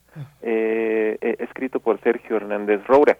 Y, y Hoffman, eh, este eh, hombre alemán maravilloso que tiene, eh, pues vaya, es, es, un, es un hombre, yo diría, renacentista, porque, porque él no solamente era abogado, él- él de profesión era, era abogado, sino que tenía una gran inclinación por la música, por el dibujo, este, pero, pero que encontró que la literatura, pues bueno, fue la que lo hizo pas- pasar a la, a la posteridad. Eh, y Sergio Hernández, Roura del Instituto de Investigaciones Bibliográficas, que son los, los que publicaron este, esta investigación verdaderamente interesante, sesuda, habla acerca de este escritor alemán importantísimo este, para, para comprender la forma moderna de la literatura de, de horror. Y, y bueno, el- eh, ya Sergio nos había entregado en un libro que se, lla- se llamaba eh, Poe en México, eh, pues obviamente sobre sobre el eh, eh, el, el, este, el maravilloso Edgar Allan Poe y, y su influencia en la literatura mexicana. Hace es- hace algo muy semejante con con Hoffman rastreando sus pasos su influencia este las revisiones que ha tenido su obra este, en la literatura eh, mexicana desde el siglo XIX va a ser una, un- un- una presentación que nos que nos interesa mucho. Va, va, va- van a presentarlo Aurora Piñeiro y a José Ricardo Chávez del Instituto de Investigaciones Filológicas y el propio Vicente Quirarte van, van a estar ahí. Esa será será la labor con la, eh, eh, la, la- la actividad con la que vamos a iniciar ese día. Y efectivamente Berenice sigue después la que le- yo le llamo mi pièce de resistance de, de, de las jornadas yo diría que, que, que, que la actividad que más ha generado interés desde el inicio de las jornadas allá en 2015, que es precisamente una lectura dramatizada dirigida por nuestro querido Eduardo Ruiz Aviñón, mi monstruo de cabecera, eh, eh, eh, la cabeza de su teatro gótico, un hombre que me ha enseñado tanto de convicción, de, de valor para defender no solamente su arte teatral, sino para defender el tema porque porque, porque verdaderamente lucha, eh, Eduardo ha luchado a contracorriente para demostrar que, que, este tipo de- de material eh, pueden ser increíblemente atractivos y nos pueden dejar tanto este, en el escenario. Y, y Eduardo va a dirigir esta lectura de cuentos de Angela Carter que, que van a estar eh, eh, narrados por la maravillosa Elena de Aro. Eh, eh, Elena de Aro, yo, yo diría que su, su actriz principal en, el, en, la compañía de teatro gótico eh, y que, bueno, su- sus cursos que ha dado ahí con ustedes en Radio UNAM de voz tu voz eh, son, son verdaderamente este, eh, infaltables. Y, y, y, y- y la, la, la primera eh, eh, para- eh, vaya eh, opción para realizar esta actividad pues era leer algunos cuentos, bueno, más bien leer algunos fragmentos de Los Misterios de Udolfo, pensando en rendir homenaje a, a, a Angela Car a, perdón, a, este, a Anne Radcliffe. Pero Helen- Elena de Aro nos hizo ver muy adecuadamente que, que, que hay otra gran cantidad de autoras que, que, que, que tienen mucho, mucho que ofrecernos y ella fue precisamente quien sugirió eh, a Angela Carter, esta escritora contemporánea maravillosa, y Eduardo también eh, eh, añadió un cuento de nuestra querida Amparo Dávila, que eh, e- ellas dos yo diría que son de, de- de las herederas más destacadas de esta tradición de mujeres que saben escribir muy bien horror y, y- y que son capaces verdaderamente de, de- de- de, eh, eh, aterrorizarnos. Y qué cantidad de mujeres, eh, Roberto, ¿no? Es algo que no, no, no era tan visible, esta presencia de tantas mujeres, tanto en la literatura eh, en general, en la literatura hispanoamericana, está densamente poblado. ¿Hay alguna característica que distinga la mirada femenina de la mirada de otros autores? Pues yo creo que podemos util- utilizar así, así de entrada para, para no extendernos demasiado, creo Miguel. Yo, yo, yo pienso que la mirada de Amparo Dávila es muy útil para poder comprender el acercamiento de la mujer hacia, eh, hacia este tema. O sea, eh, eh, si tú si tú analizas la mayor parte de los protagonistas de las historias de Amparo Dávila, naturalmente mujeres, eh, esposas eh, que sufren diferentes acercamientos a la vida y, yo diría acercamientos y sin sabores este al, al, al- al, conocer al conocer este la posición eh, eh, que generacionalmente a la que generacionalmente se les ha relegado y, y, y- y de repente estas mujeres se encuentran con la presencia de lo extraño, de lo anómalo, de lo sobrenatural, eh, pues es- eso, eso es, ese, ese es definitivamente un acercamiento este, eh, distinto. Y, y verdaderamente también, como dices, yo yo celebro, Miguel, que que, que, que, que mujeres que mujeres este, actualmente tengan, tengan tengan una tribuna este eh, tan importante porque tienen tienen tienen mucho que ofrecernos. Sí, por supuesto, Roberto Coria, pues, pues qué, qué emocionante, qué interesante. Hay que acercarnos el 24, este viernes 24 y el sábado 25 a la FIL Guadalajara, con, a, a la FIL Guadalajara, a la FIL Minería, no, yo ya me estoy yendo muy adelante de- en las fechas, eh, a noviembre, no, no, no, estamos en febrero, a la FIL Minería, perdón, Eh, y con estos y con estos espacios que como las octavas jornadas de literatura de horror eh, el salón del cómic eh, las jornadas de novela De negra novela que tú negra mencionabas. regresan con Carlos René Padilla a la cabeza. Exactamente, También eh, el, el círculo de el ciclo de literatura, a ver ahorita lo estoy diciendo así un poco de memoria cada una de ellas, pero el de literatura de mujeres en Latinoamérica también con Odeta Alonso, vaya, son espacios que se han af- afianzado, que se han que han tenido ya un arraigo importante en la filminería y que y que vuelven y que se y que forman parte de- ya de ese de ese ecosistema literario. Háblanos un poquito de eso para pues recordarle a, la audiencia y la importancia de, de, de, de apuntalar, de acompañar estos esfuerzos, pues para que permanezcan, porque finalmente todos y todas los disfrutamos, ¿no? Eso, es lo que me gusta precisamente de estas ferias del libro, este, Berenice, que, que solamente, que no solamente son un espacio para vender libros, sino son un espacio para acercar a las personas, a los creadores, eh, a los estudiosos y, para contagiarlos acerca de, de- de todo este gran placer eh, de, de este festín de la imaginación y la inteligencia eh, y, y minería es definitivamente eh, una de las más eh, importantes, al, y al menos una de las más queridas para mí desde que yo tengo uso de, de razón. Y eh, pues bueno, para todas las personas que, que, que, que no tienen la posibilidad de acercarse físicamente ahora, pues nuestros amigos de la revista digital Gata Negra, no- en sus canales tanto de Facebook, en su muro de Facebook y en su canal de YouTube, nos van a hacer el favor de pasar simultáneamente las jornadas, porque yo sé, yo sé, yo sé este, que es muy complicado para los que vivimos aquí en la Ciudad de México acercarnos a, a las 4 de la tarde al, al- al centro histórico de la ciudad, es muy complicado en términos de tráfico, en términos de transportación, es, es muy difícil, pero eh, mu- muchas personas que viven fuera me- no, no, nos dicen, oigan, pero nosotros qué, este, lo- lo- lo- las personas que vivimos en, en otros estados o en otros países, bueno, pues ahí está la solución, entonces van a poder este, disfrutar esa transmisión simultánea que se va a hacer de, de- de las jornadas y este es, es muy importante querida Berenice yo yo yo yo yo creo yo creo que en este momento necesitamos eso ne- necesita necesitamos eh, conocer como te digo ese horror que siempre para mí va a ser mejor que el horror de la realidad Ujú. Sí, claro. Y esto que es tan tan interesante que es la, la- la- el acercamiento de gente del interior del país, ¿no? Que no sabemos, bueno, no, no tengo mucha idea de quiénes están escribiendo literatura de terror en otros estados, con todo y que Tierra Adentro ha publicado antologías interesantes donde hay algunos elementos así, también punto de partida de la UNAM, pero ¿cómo está el panorama? No, pues yo pienso que está en, en- eh, mu- mu- hay muy sano, este, hay, hay, hay muy sanas opciones. Eh, eh, definitivamente hay muchos autores, eh, mujeres y hombres eh, al interior que, que, están este, eh, comenzando a, no solamente como, como dicen ustedes, no, no voltear hacia el norte, no, no voltear a las fórmulas que ya han quedado perfectamente establecidas en Estados Unidos, en Inglaterra, en, en otros países, sino, sino comenzar a utilizar nuestra propia identidad. Y, y, y, y, y- y au- y aunque ya hay esfuerzos muy dignos, eh, yo pienso que todavía eh, nos encontramos ante una beta importantísima y, y, que, y que definitivamente todavía se puede hacer muchísimo. Así que yo creo que es una gran tarea para todos los escritoras, las, los escritores incipientes o, o, o- o ya eh, eh, maduros o ya experimentados, este, para voltear a ver este, hacia, hacia, hacia nuestra eh, propia eh, eh, identidad.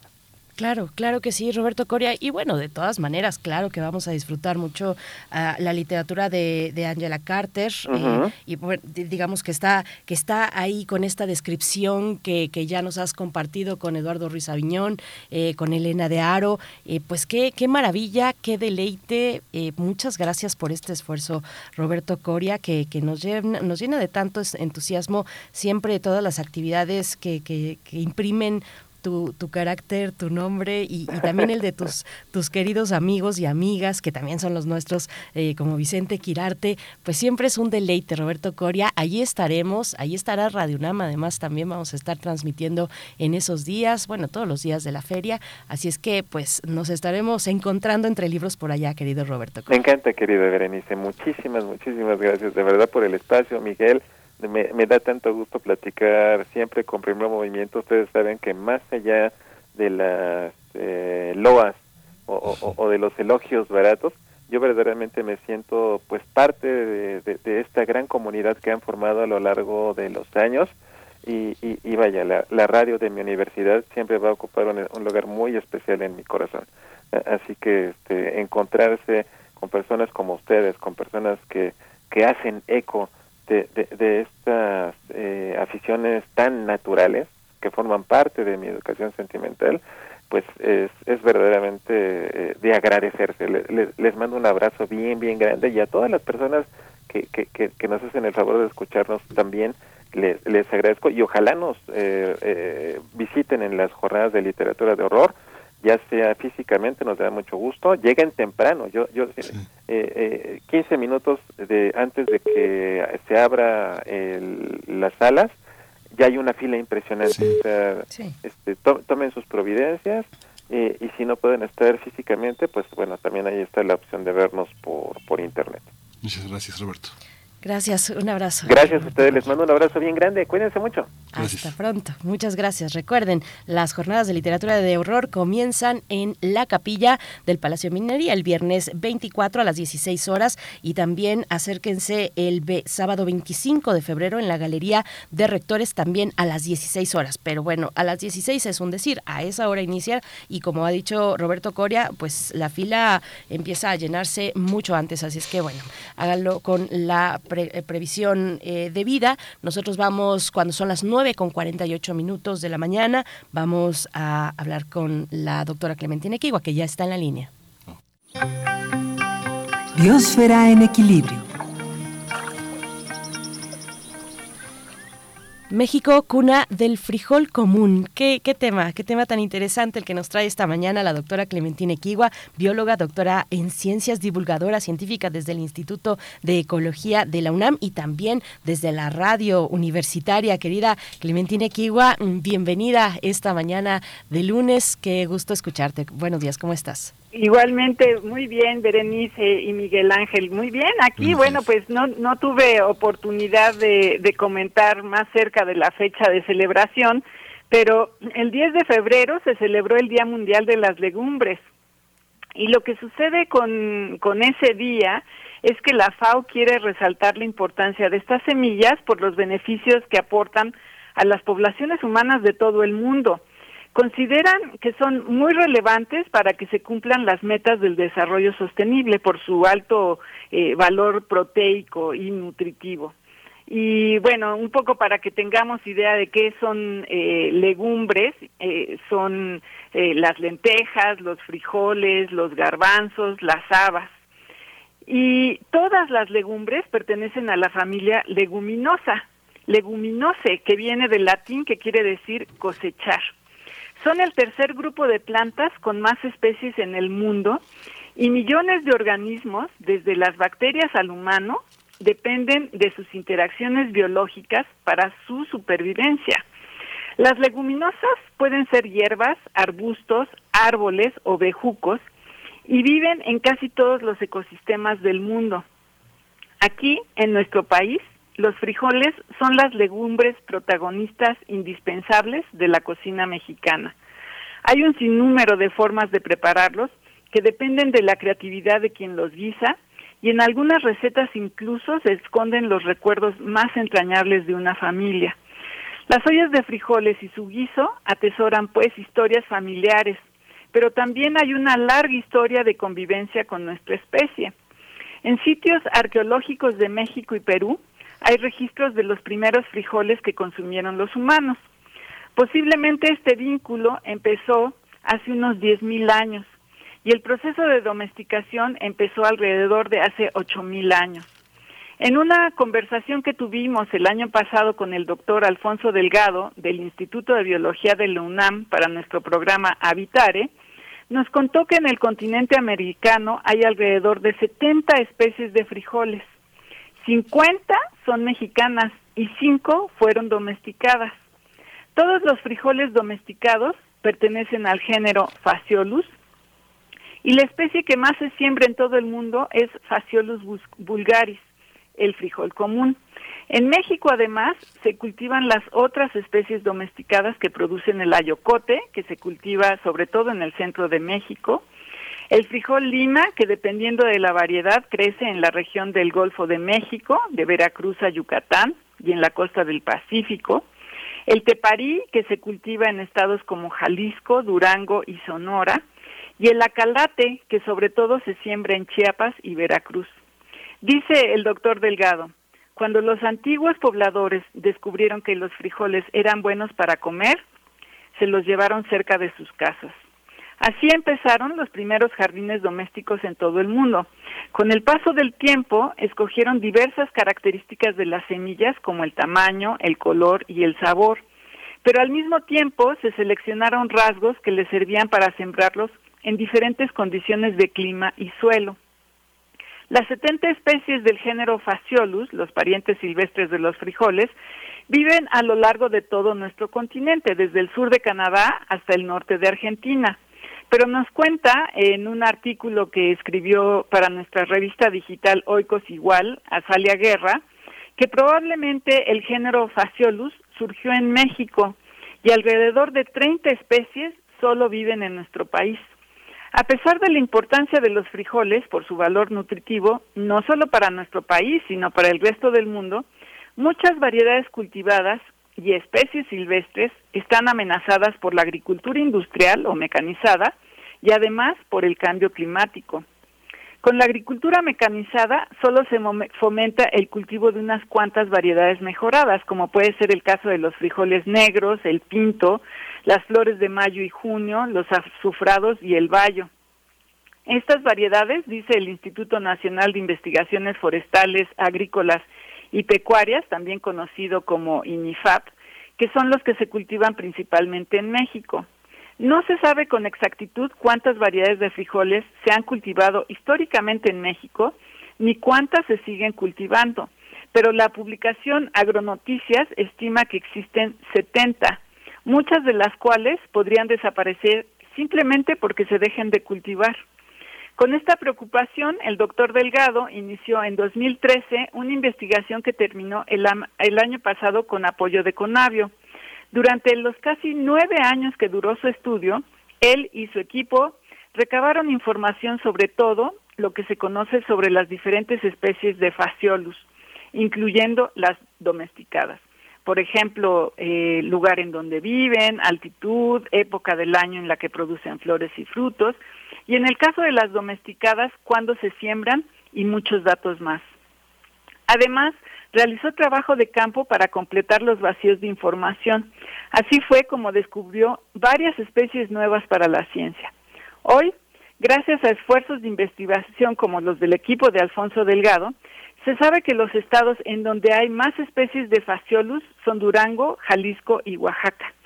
Además, observaron que habitan desde las costas hasta sitios montañosos con, altitudes eh, hasta los 3.000 metros sobre el nivel del mar y que viven en diversos hábitats, incluyendo bosques de pinos, matorrales semidesérticos y selvas tropicales.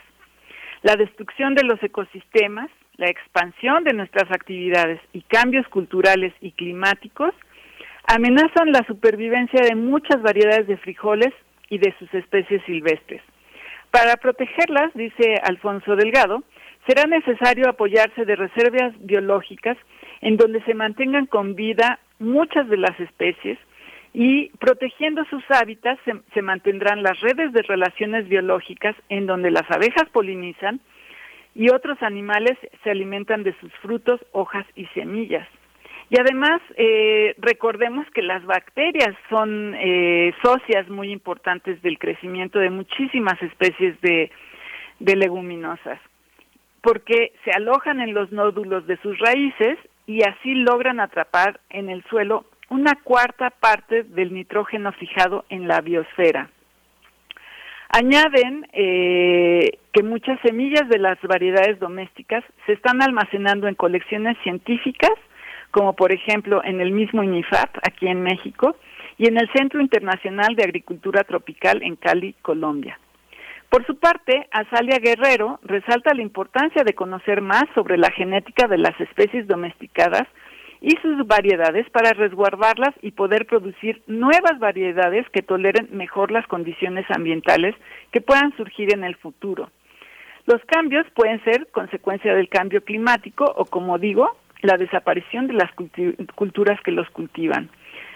Digo, por ejemplo, eh, eh, dice, por ejemplo, Azalia, que el Phaseolus coccineus o el ayocote es capaz de crecer a grandes altitudes y bajas temperaturas, además de ser resistente a plagas a las que el frijol común es vulnerable. Agrega que el ayocote podría usarse para, mediante mejoramiento, generar nuevas variedades que posean estos atributos deseables. Alfonso Delgado dice que todas las especies de fasciolos son muy importantes en los ecosistemas porque, como digo, mantienen estas relaciones eh, biológicas que alimentan otras especies, como por ejemplo a las abejas que los polinizan o a los animales que se comen sus frutos, hojas y semillas. Yo pienso que un poco de esta riqueza biológica se manifiesta en los millones de ollas de frijoles de nuestro país. Así que invito a nuestra audiencia a que fomenten la riqueza natural que se esconde detrás de este cultivo.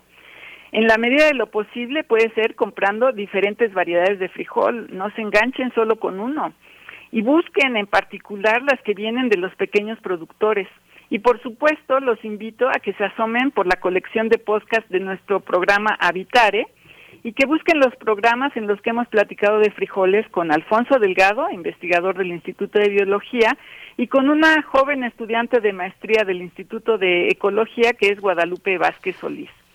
Y bueno, espero que, que con esto veamos de manera diferente nuestras maravillosas ollas de frijoles. Qué interesante. Yo creo que es lo primera, la primera, la primera cosa viva que tenemos a nuestro cuidado, el cultivo de una semilla de frijol con algodones en la primaria. Yo creo que es lo primero que nos ponen los maestros de vida eh, y de responsabilidad de nuestras manos, ¿no, Clementina?